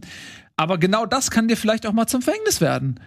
Weil die Hertha ist jetzt auf dem äh, Relegationsplatz und man hat lediglich drei äh, Tore, besseres Torverhältnis auf dem direkten Abstiegsplatz, nämlich Mainz. Und du hast Bielefeld, die auf einmal gegen Leverkusen gewinnen. Du hast Mainz, die einfach weg vom Fenster waren und jetzt kontinuierlich punkten ähm, und die sich alles andere als abgeschrieben haben, die den Abstiegskampf voll angenommen haben, die richtig Bock haben. Die, die, und das ist halt der Unterschied. Bielefeld und Mainz sind positiv. Also Mainz ist weit weg. Die sind einfach, allein, dass die jetzt in Schlagdistanz sind, ist für Mainz schon Endorphinschub, ja.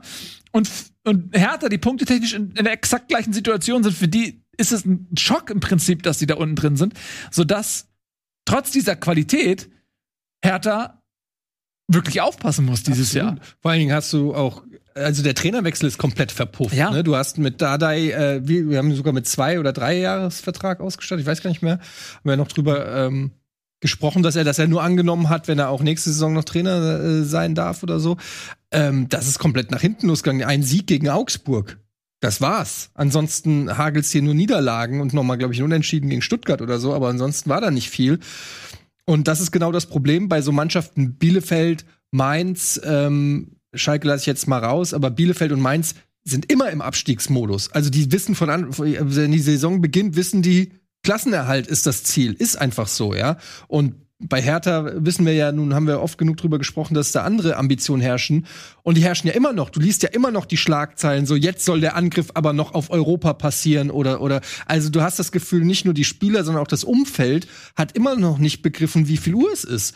Und ähm, das kann tatsächlich dann im Abstiegskampf noch zum Verhängnis werden. Ja, jetzt stellt euch mal vor. Also ich, ja, Tobi. Da kurz, einmal kurz eingegriffen. Ja, nee, ähm, ich habe jetzt gerade noch mal das gegoogelt. Der Vertrag von Dardai, wenn ich das jetzt hier richtig sehe, ich meine, ich soll mich zu erinnern, er ähm, verlängert sich nur, wenn er einen bestimmten Punkteschnitt holt. Ah. Hm. Na gut. Ja, ich wollte noch mal kurz äh, jetzt noch mal in die äh, Mottenkiste der Fantasie greifen und, und einfach mal, stellt euch mal vor, wirklich Schalke und Hertha steigen ab. Stellt euch das mal vor. Und dann steigt der HSV nicht auf. Und dann steigt Dresden vielleicht aber auf. Und dann hast du da nächstes Jahr die Kick-Ass zweite Liga, die richtig spannend ist.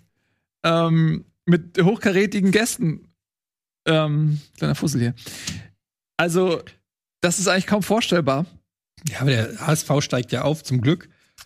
Und äh, muss sich diese zweite Liga dann nicht geben. Aber wenn, sollte es so kommen, dass Hertha und mhm. Schalke absteigt, dann hast du natürlich auch zwei Vereine mit sehr großen Ambitionen. Also, ähm, keine leichte zweite Liga dann für alle anderen. das stimmt. Ich, ich habe nochmal ein Pro-Argument für Hertha-Seite, warum das vielleicht alles gerade schlimmer aussieht, als es ist. Weil die mussten unter Dardai in den ersten sieben Spielen gegen die Top 5 der Liga antreten, also gegen Bayern, Leipzig, ähm, Wolfsburg, Frankfurt und jetzt Dortmund. Das ist jetzt nicht der leichteste Plan. Und die einfachen Gegner, das haben wir auch schon mehrfach gesagt, die kommen noch. Jetzt haben sie nochmal Leverkusen, glaube ich, vor der Brust und Mönchengladbach und das Derby Union Berlin. Also das ist auch nicht ganz so einfach, aber das Ende der, Ende der Saison wird es nochmal einfacher. Ähm, ja, aber, aber da steckst du dann auch mitten im Abstiegskampf. Da hast du dann ja. den Druck. Also ja. Und dann spielst du nämlich auch auf, auf psychologischer Ebene. Und wenn du, und du sagst es ja selbst auch äh, gerne mal, Tobi, wenn Berlin durch diese Situation in eine Lage gerät, in der sie auf einmal offensiv spielen müssen. Und der Gegner sagt, ja, come on, Hertha, ihr habt die Drucksituation, weil ihr steht gerade auf Platz 17, kann ja passieren, ihr müsst kommen, dann ist das nämlich für diese Mannschaften da unten, für Mainz, für Bielefeld, für Köln, ist es exakt das Spiel, was sie wollen. Und wenn du dann Mainz in eine Situation bringst, dass die sagen können, ey, pass auf, Relegationsplatz, davon habe ich geträumt, da bleibe ich bei, ich stelle mich hinten rein, ihr macht mal, ist es vielleicht gar kein Vorteil, gegen die Kleinen spielen zu müssen. Ja. Vor allem, weil. Ja. Entschuldigung, mach du. Ne, es ist halt klar, auf, auf, äh, auf dem Tableau sieht so aus, ja, das sind die vermeintlich leichteren Gegner, aber Sie spielen gegen Köln noch, sie spielen gegen Mainz noch, sie spielen gegen Bielefeld noch. Schalke klammer ich jetzt mal aus, wobei auch da es sein kann, dass Schalke quasi äh, schon abgestiegen ist und vielleicht befreit aufspielen kann oder so, ähm, weil das Thema dann eben schon abgehakt ist. Aber du spielst noch gegen die unmittelbare Konkurrenz im Abstiegskampf und das ist natürlich dann auf den ersten Blick leichter als gegen Dortmund oder gegen Bayern. Auf der anderen Seite ist das für diese Mannschaften die ultimative Chance, sich äh, den Klassenerhalt zu sichern. Also du wirst keine ambitioniertere Mannschaft äh, treffen als Bielefeld, Mainz und Köln in den, in den letzten Spieltagen. Das muss härter klar sein. Ja. Und vor allem, wenn du jetzt guckst, wie hat es denn zum Beispiel äh, Mainz geschafft, da unten rauszukommen? Eben mit Siegen gegen Leipzig, mit einem Sieg gegen Freiburg, mit einem Unentschieden gegen, äh, ich glaube, gegen Gladbach haben sie unentschieden oder auch gewonnen und noch ein Unentschieden gegen Leverkusen auf jeden Fall. Also mit Siegen gegen die Teams ganz oben. Und wenn du auch vergleichst, wie Mainz auftritt in diesen Spielen, wie hoch Mainz die Abwehrlinie spielt, wie die wirklich jeden Angriff des Gegners unterbinden wollen und dann Hertha, die sich komplett gegen Dortmund in den eigenen Strafraum zurückgezogen haben, da merkst du schon so einen deutlichen Unterschied in der Spielanlage und auch in der Lust darauf, den Gegner kalt zu stellen. Und da sehe ich Mainz mit der Spielanlage derzeit sehr, sehr viel stärker und es stellt sich bei mir noch die Frage, wie Hertha da die Weiterentwicklung schaffen will. Andererseits wiederum im Spiel gegen Augsburg haben sie ja genau das geschafft. Da haben sie die Flanken in den Strafraum bekommen. Das war ja wieder ein positives Element, aber trotzdem muss da noch einiges in Arbeit geleistet werden. Ihr habt es ja gerade schon selber mein Lieblingsargument ge gebracht. So, wenn du dann nach einer Drucksituation bist und auf Köln oder Bielefeld triffst, dann kann das mal ganz böse enden plötzlich. Ja, so sieht das aus. Ach, ist das nicht schön, wenn man nicht beteiligt ist am Abstiegskampf und dann einfach die Dramatik als neutraler Zuschauer genießen kann. Ähm, eine Dramatik, in der auch der erste FC Köln teilhaben möchte. Denn man hat gegen Union Berlin nicht unverdient, muss man sagen, 2 zu 1 verloren. Ich fand, Union war eigentlich auch schon ähm, beim Stand von 0 zu 0 das bessere Team, hat sich dann aber durch einen sehr unglücklichen Elfmeter das 1 zu 0 gefangen und kam dann noch zurück. Hat noch seinerseits einen Elfmeter bekommen, den Max Kruse verwandelt hat und hat dann auch noch das Siegtor gemacht. Und ich fand, das war äh, ja absolut verdient. Äh, man macht sich große Sorgen in, in äh, Union, dass man nächstes Jahr äh, diesen komischen Cup spielen muss den keiner will. da hat man äh, Max Kruse da keine Lust zu. Kann mich mal einer aufhören? Ich check das immer noch nicht, was das genau ist. Diese wie heißt der Conf Confeder Confederations? Wie heißt der? Conference League. Conference also es League. gibt ja oben, oben die Champions League, da spielen halt die Champions League wie immer, Europa League, zweite Liga darunter und dann noch da drunter für die Teams, die aus der Europa League ausscheiden und für andere Teams aus anderen Ländern ist dann die Conference League offen. Und ich glaube, ich weiß gar nicht, ob sich der siebte direkt für die Conference League qualifiziert oder noch eine Chance auf die Europa League hat. So oder so ist halt diese Conference League nochmal eine Nummer schlechter bezahlt und nochmal eine Nummer schlechter von den Gegnern her als die Europa League. Da hat entsprechend keiner Bock drauf. Auch wenn ich es natürlich immer krass finde, so. Ich mag Max Kruse und natürlich Max Kruse ein spezieller Typ, aber ich glaube, wenn du unter Bundesliga-Profis eine Umfrage machen würde, wer das wüsste, wäre die Zahl relativ gering. Das finde ich dann aber bedenklich, wenn die Leute, die diesen Beruf ausüben, gar nicht mehr wissen, was eigentlich in ihrem Beruf passiert und worum sie da eigentlich gerade spielen. Aber kannst du von der Conference League noch in die Euroleague kommen? Nein, nein, nein. Du kannst halt nur von der Euroleague in die Conference League absteigen, wenn ich das richtig verstanden habe. Was, was ist, was, was passiert, wenn das du die Conference einfach, League gewinnst? Dritte, das ist die dritte Liga unter. Das ist, wenn du die Conference League gewinnst, dann hast du die Conference League gewonnen. Das ist einfach der dritte europäische äh, Pokal. Das ist äh, halt von der Hierarchie Champions League, Europa League, Conference League. Und kannst so, du dann, also Pokal, irgendwas musst du doch noch haben davon. Muss doch noch was ja, haben vom Leben. Pokal gewonnen. ja, aber du kriegst einen Pokal. Du kriegst einen Pokal, kannst dich freuen, du bist Conference Liga 2022. Ja, jetzt hab ich Schiss vor Platz 6, ey. Platz 7 oder was? Ja, Platz 7 ist ja. Conference League oder was?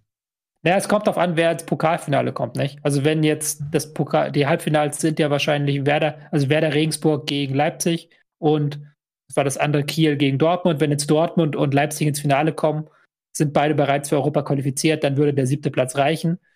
Wenn jetzt plötzlich Werder oder Kiel den Pokal gewinnt, dann würde Platz sieben nicht reichen. Für die Conference League. Für die Conference League. Und Platz sechs ist Euroleague. Ja. Fünf und sechs. Ja. Fünf und sechs. So, also ich kann, Max Kruse ist, glaube ich, ein ganz ehrlicher Typ. Ich glaube, dem ist es alles viel zu egal schon, als dass er noch so tun würde, als wenn. Er, bei dem weiß halt, was er denkt. Das finde ich auch erfrischend. Ähm, gut zu wissen, dass nicht nur den Zuschauern, sondern auch den Spielern dieser Cup keinen Spaß macht, Spaß machen wird. Ist ja das erste Jahr in dieser Form.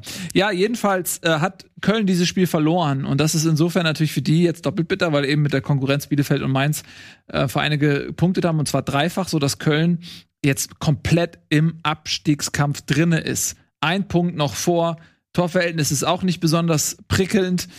Äh, also ja. Chat, Chat, sagt, der Sieger ist für die Euroleague qualifiziert. Ja, im nächsten Jahr dann. Immerhin. Ja. Das ist ja zumindest immerhin ein Anreiz. Also ohne das würde es ja wäre es ja komplett ja. sinnlos. Du brauchst ja irgendeinen Anreiz als Team, dass du da wenigstens noch was reißen kannst, auch wenn es dann trotzdem, so wie der UI Cup früher, der Strohhalm Cup. Kennt ihr den noch? Ja, ja, aber der war vor der Saison, ja. Ja. Hat HSV ja mal gewonnen. Geile aber da konntest du auch dich für, die, genau. für den EFA Cup ja, qualifizieren. Was ja das, das Lustige ist, wenn du aus der Europa League, wenn du die quasi nicht ernst nimmst und dann in der Gruppenphase der Europa League als Dritter ausscheidest, landest du in der Conference League. Oh Gott. Also du musst dann die wirklich letzte werden in der Europa League, wenn du ausscheiden willst. Also das ist wieder so, es ist einfach ein weiterer Wettbewerb. Ey, das ist der Sinn des Wettbewerbs, damit die Teilnehmer, die keinen Bock auf die Euroleague haben, einen Anreiz haben, äh, weißt du, wenigstens, das ist, oh, ja, wenigstens sich Mühe zu geben, dass man nicht in, noch in diesen Cup reinfällt. Naja. Mehr, es muss mehr Fußball noch und dann danach kommt dann der Mediocre Cup, wo die Leute, wenn sie ihn gewinnen, können sie in, in diese Conference Cup kommen. Und danach kommt noch der Loser Cup. Wenn sie den gewinnen, können sie in den Conference Cup kommen und dann können sie, wenn sie den gewinnen, in die Euroleague kommen. wenn sie sich Mühe geben, sie können, ah. Irgendwann ist Wobei, auch mal Schluss, aber mich, egal. Was so. ich mich schon immer gefragt habe. Was? Äh, ich schweife jetzt total ab, aber ich mache das jetzt einfach mal. Bitte. Du hast ja, du kannst ja die Ligen in der Europa kannst ja gut vergleichen. Du weißt halt, äh, welche Liga besonders gut ist, eben weil du halt Champions League oder Europa League hast. Aber welche Liga ist im Abstiegskampf die beste? Es müsste eigentlich eine europäischen Abstiegskampf-Liga geben, weißt du?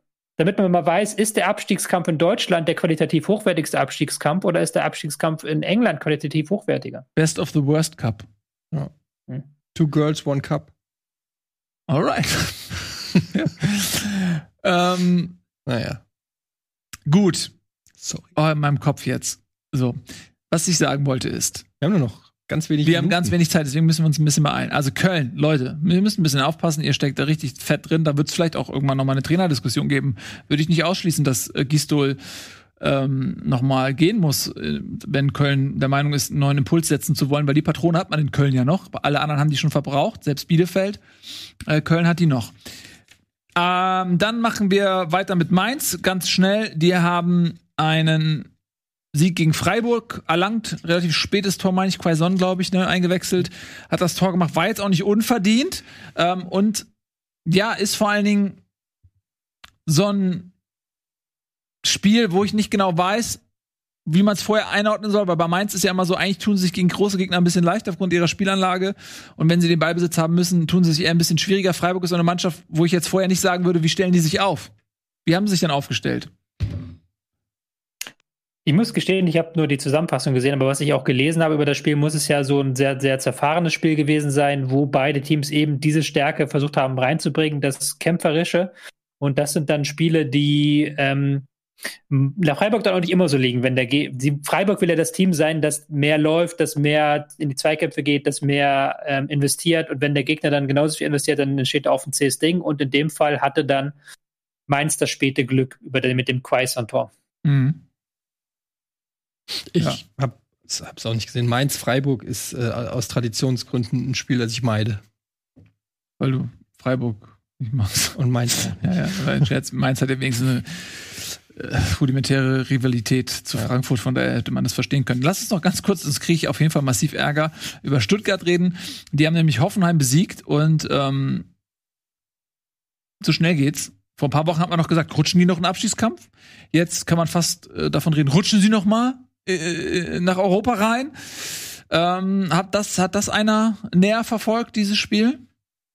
Das war ja, glaube ich, Sonntag, ein Sonntag, das war Sonntagabendspiel, ne? Der ging halt blöd los mit dem Eigentor für Hoffenheim. Beziehungsweise, wo man ja noch gehofft hatte, so, das wäre kein Eigentor, weil dann wäre es halt das geilste Tor Ja. äh, der Saison gewesen von Kalajdzic, aber es war nur ein doofes Eigentor.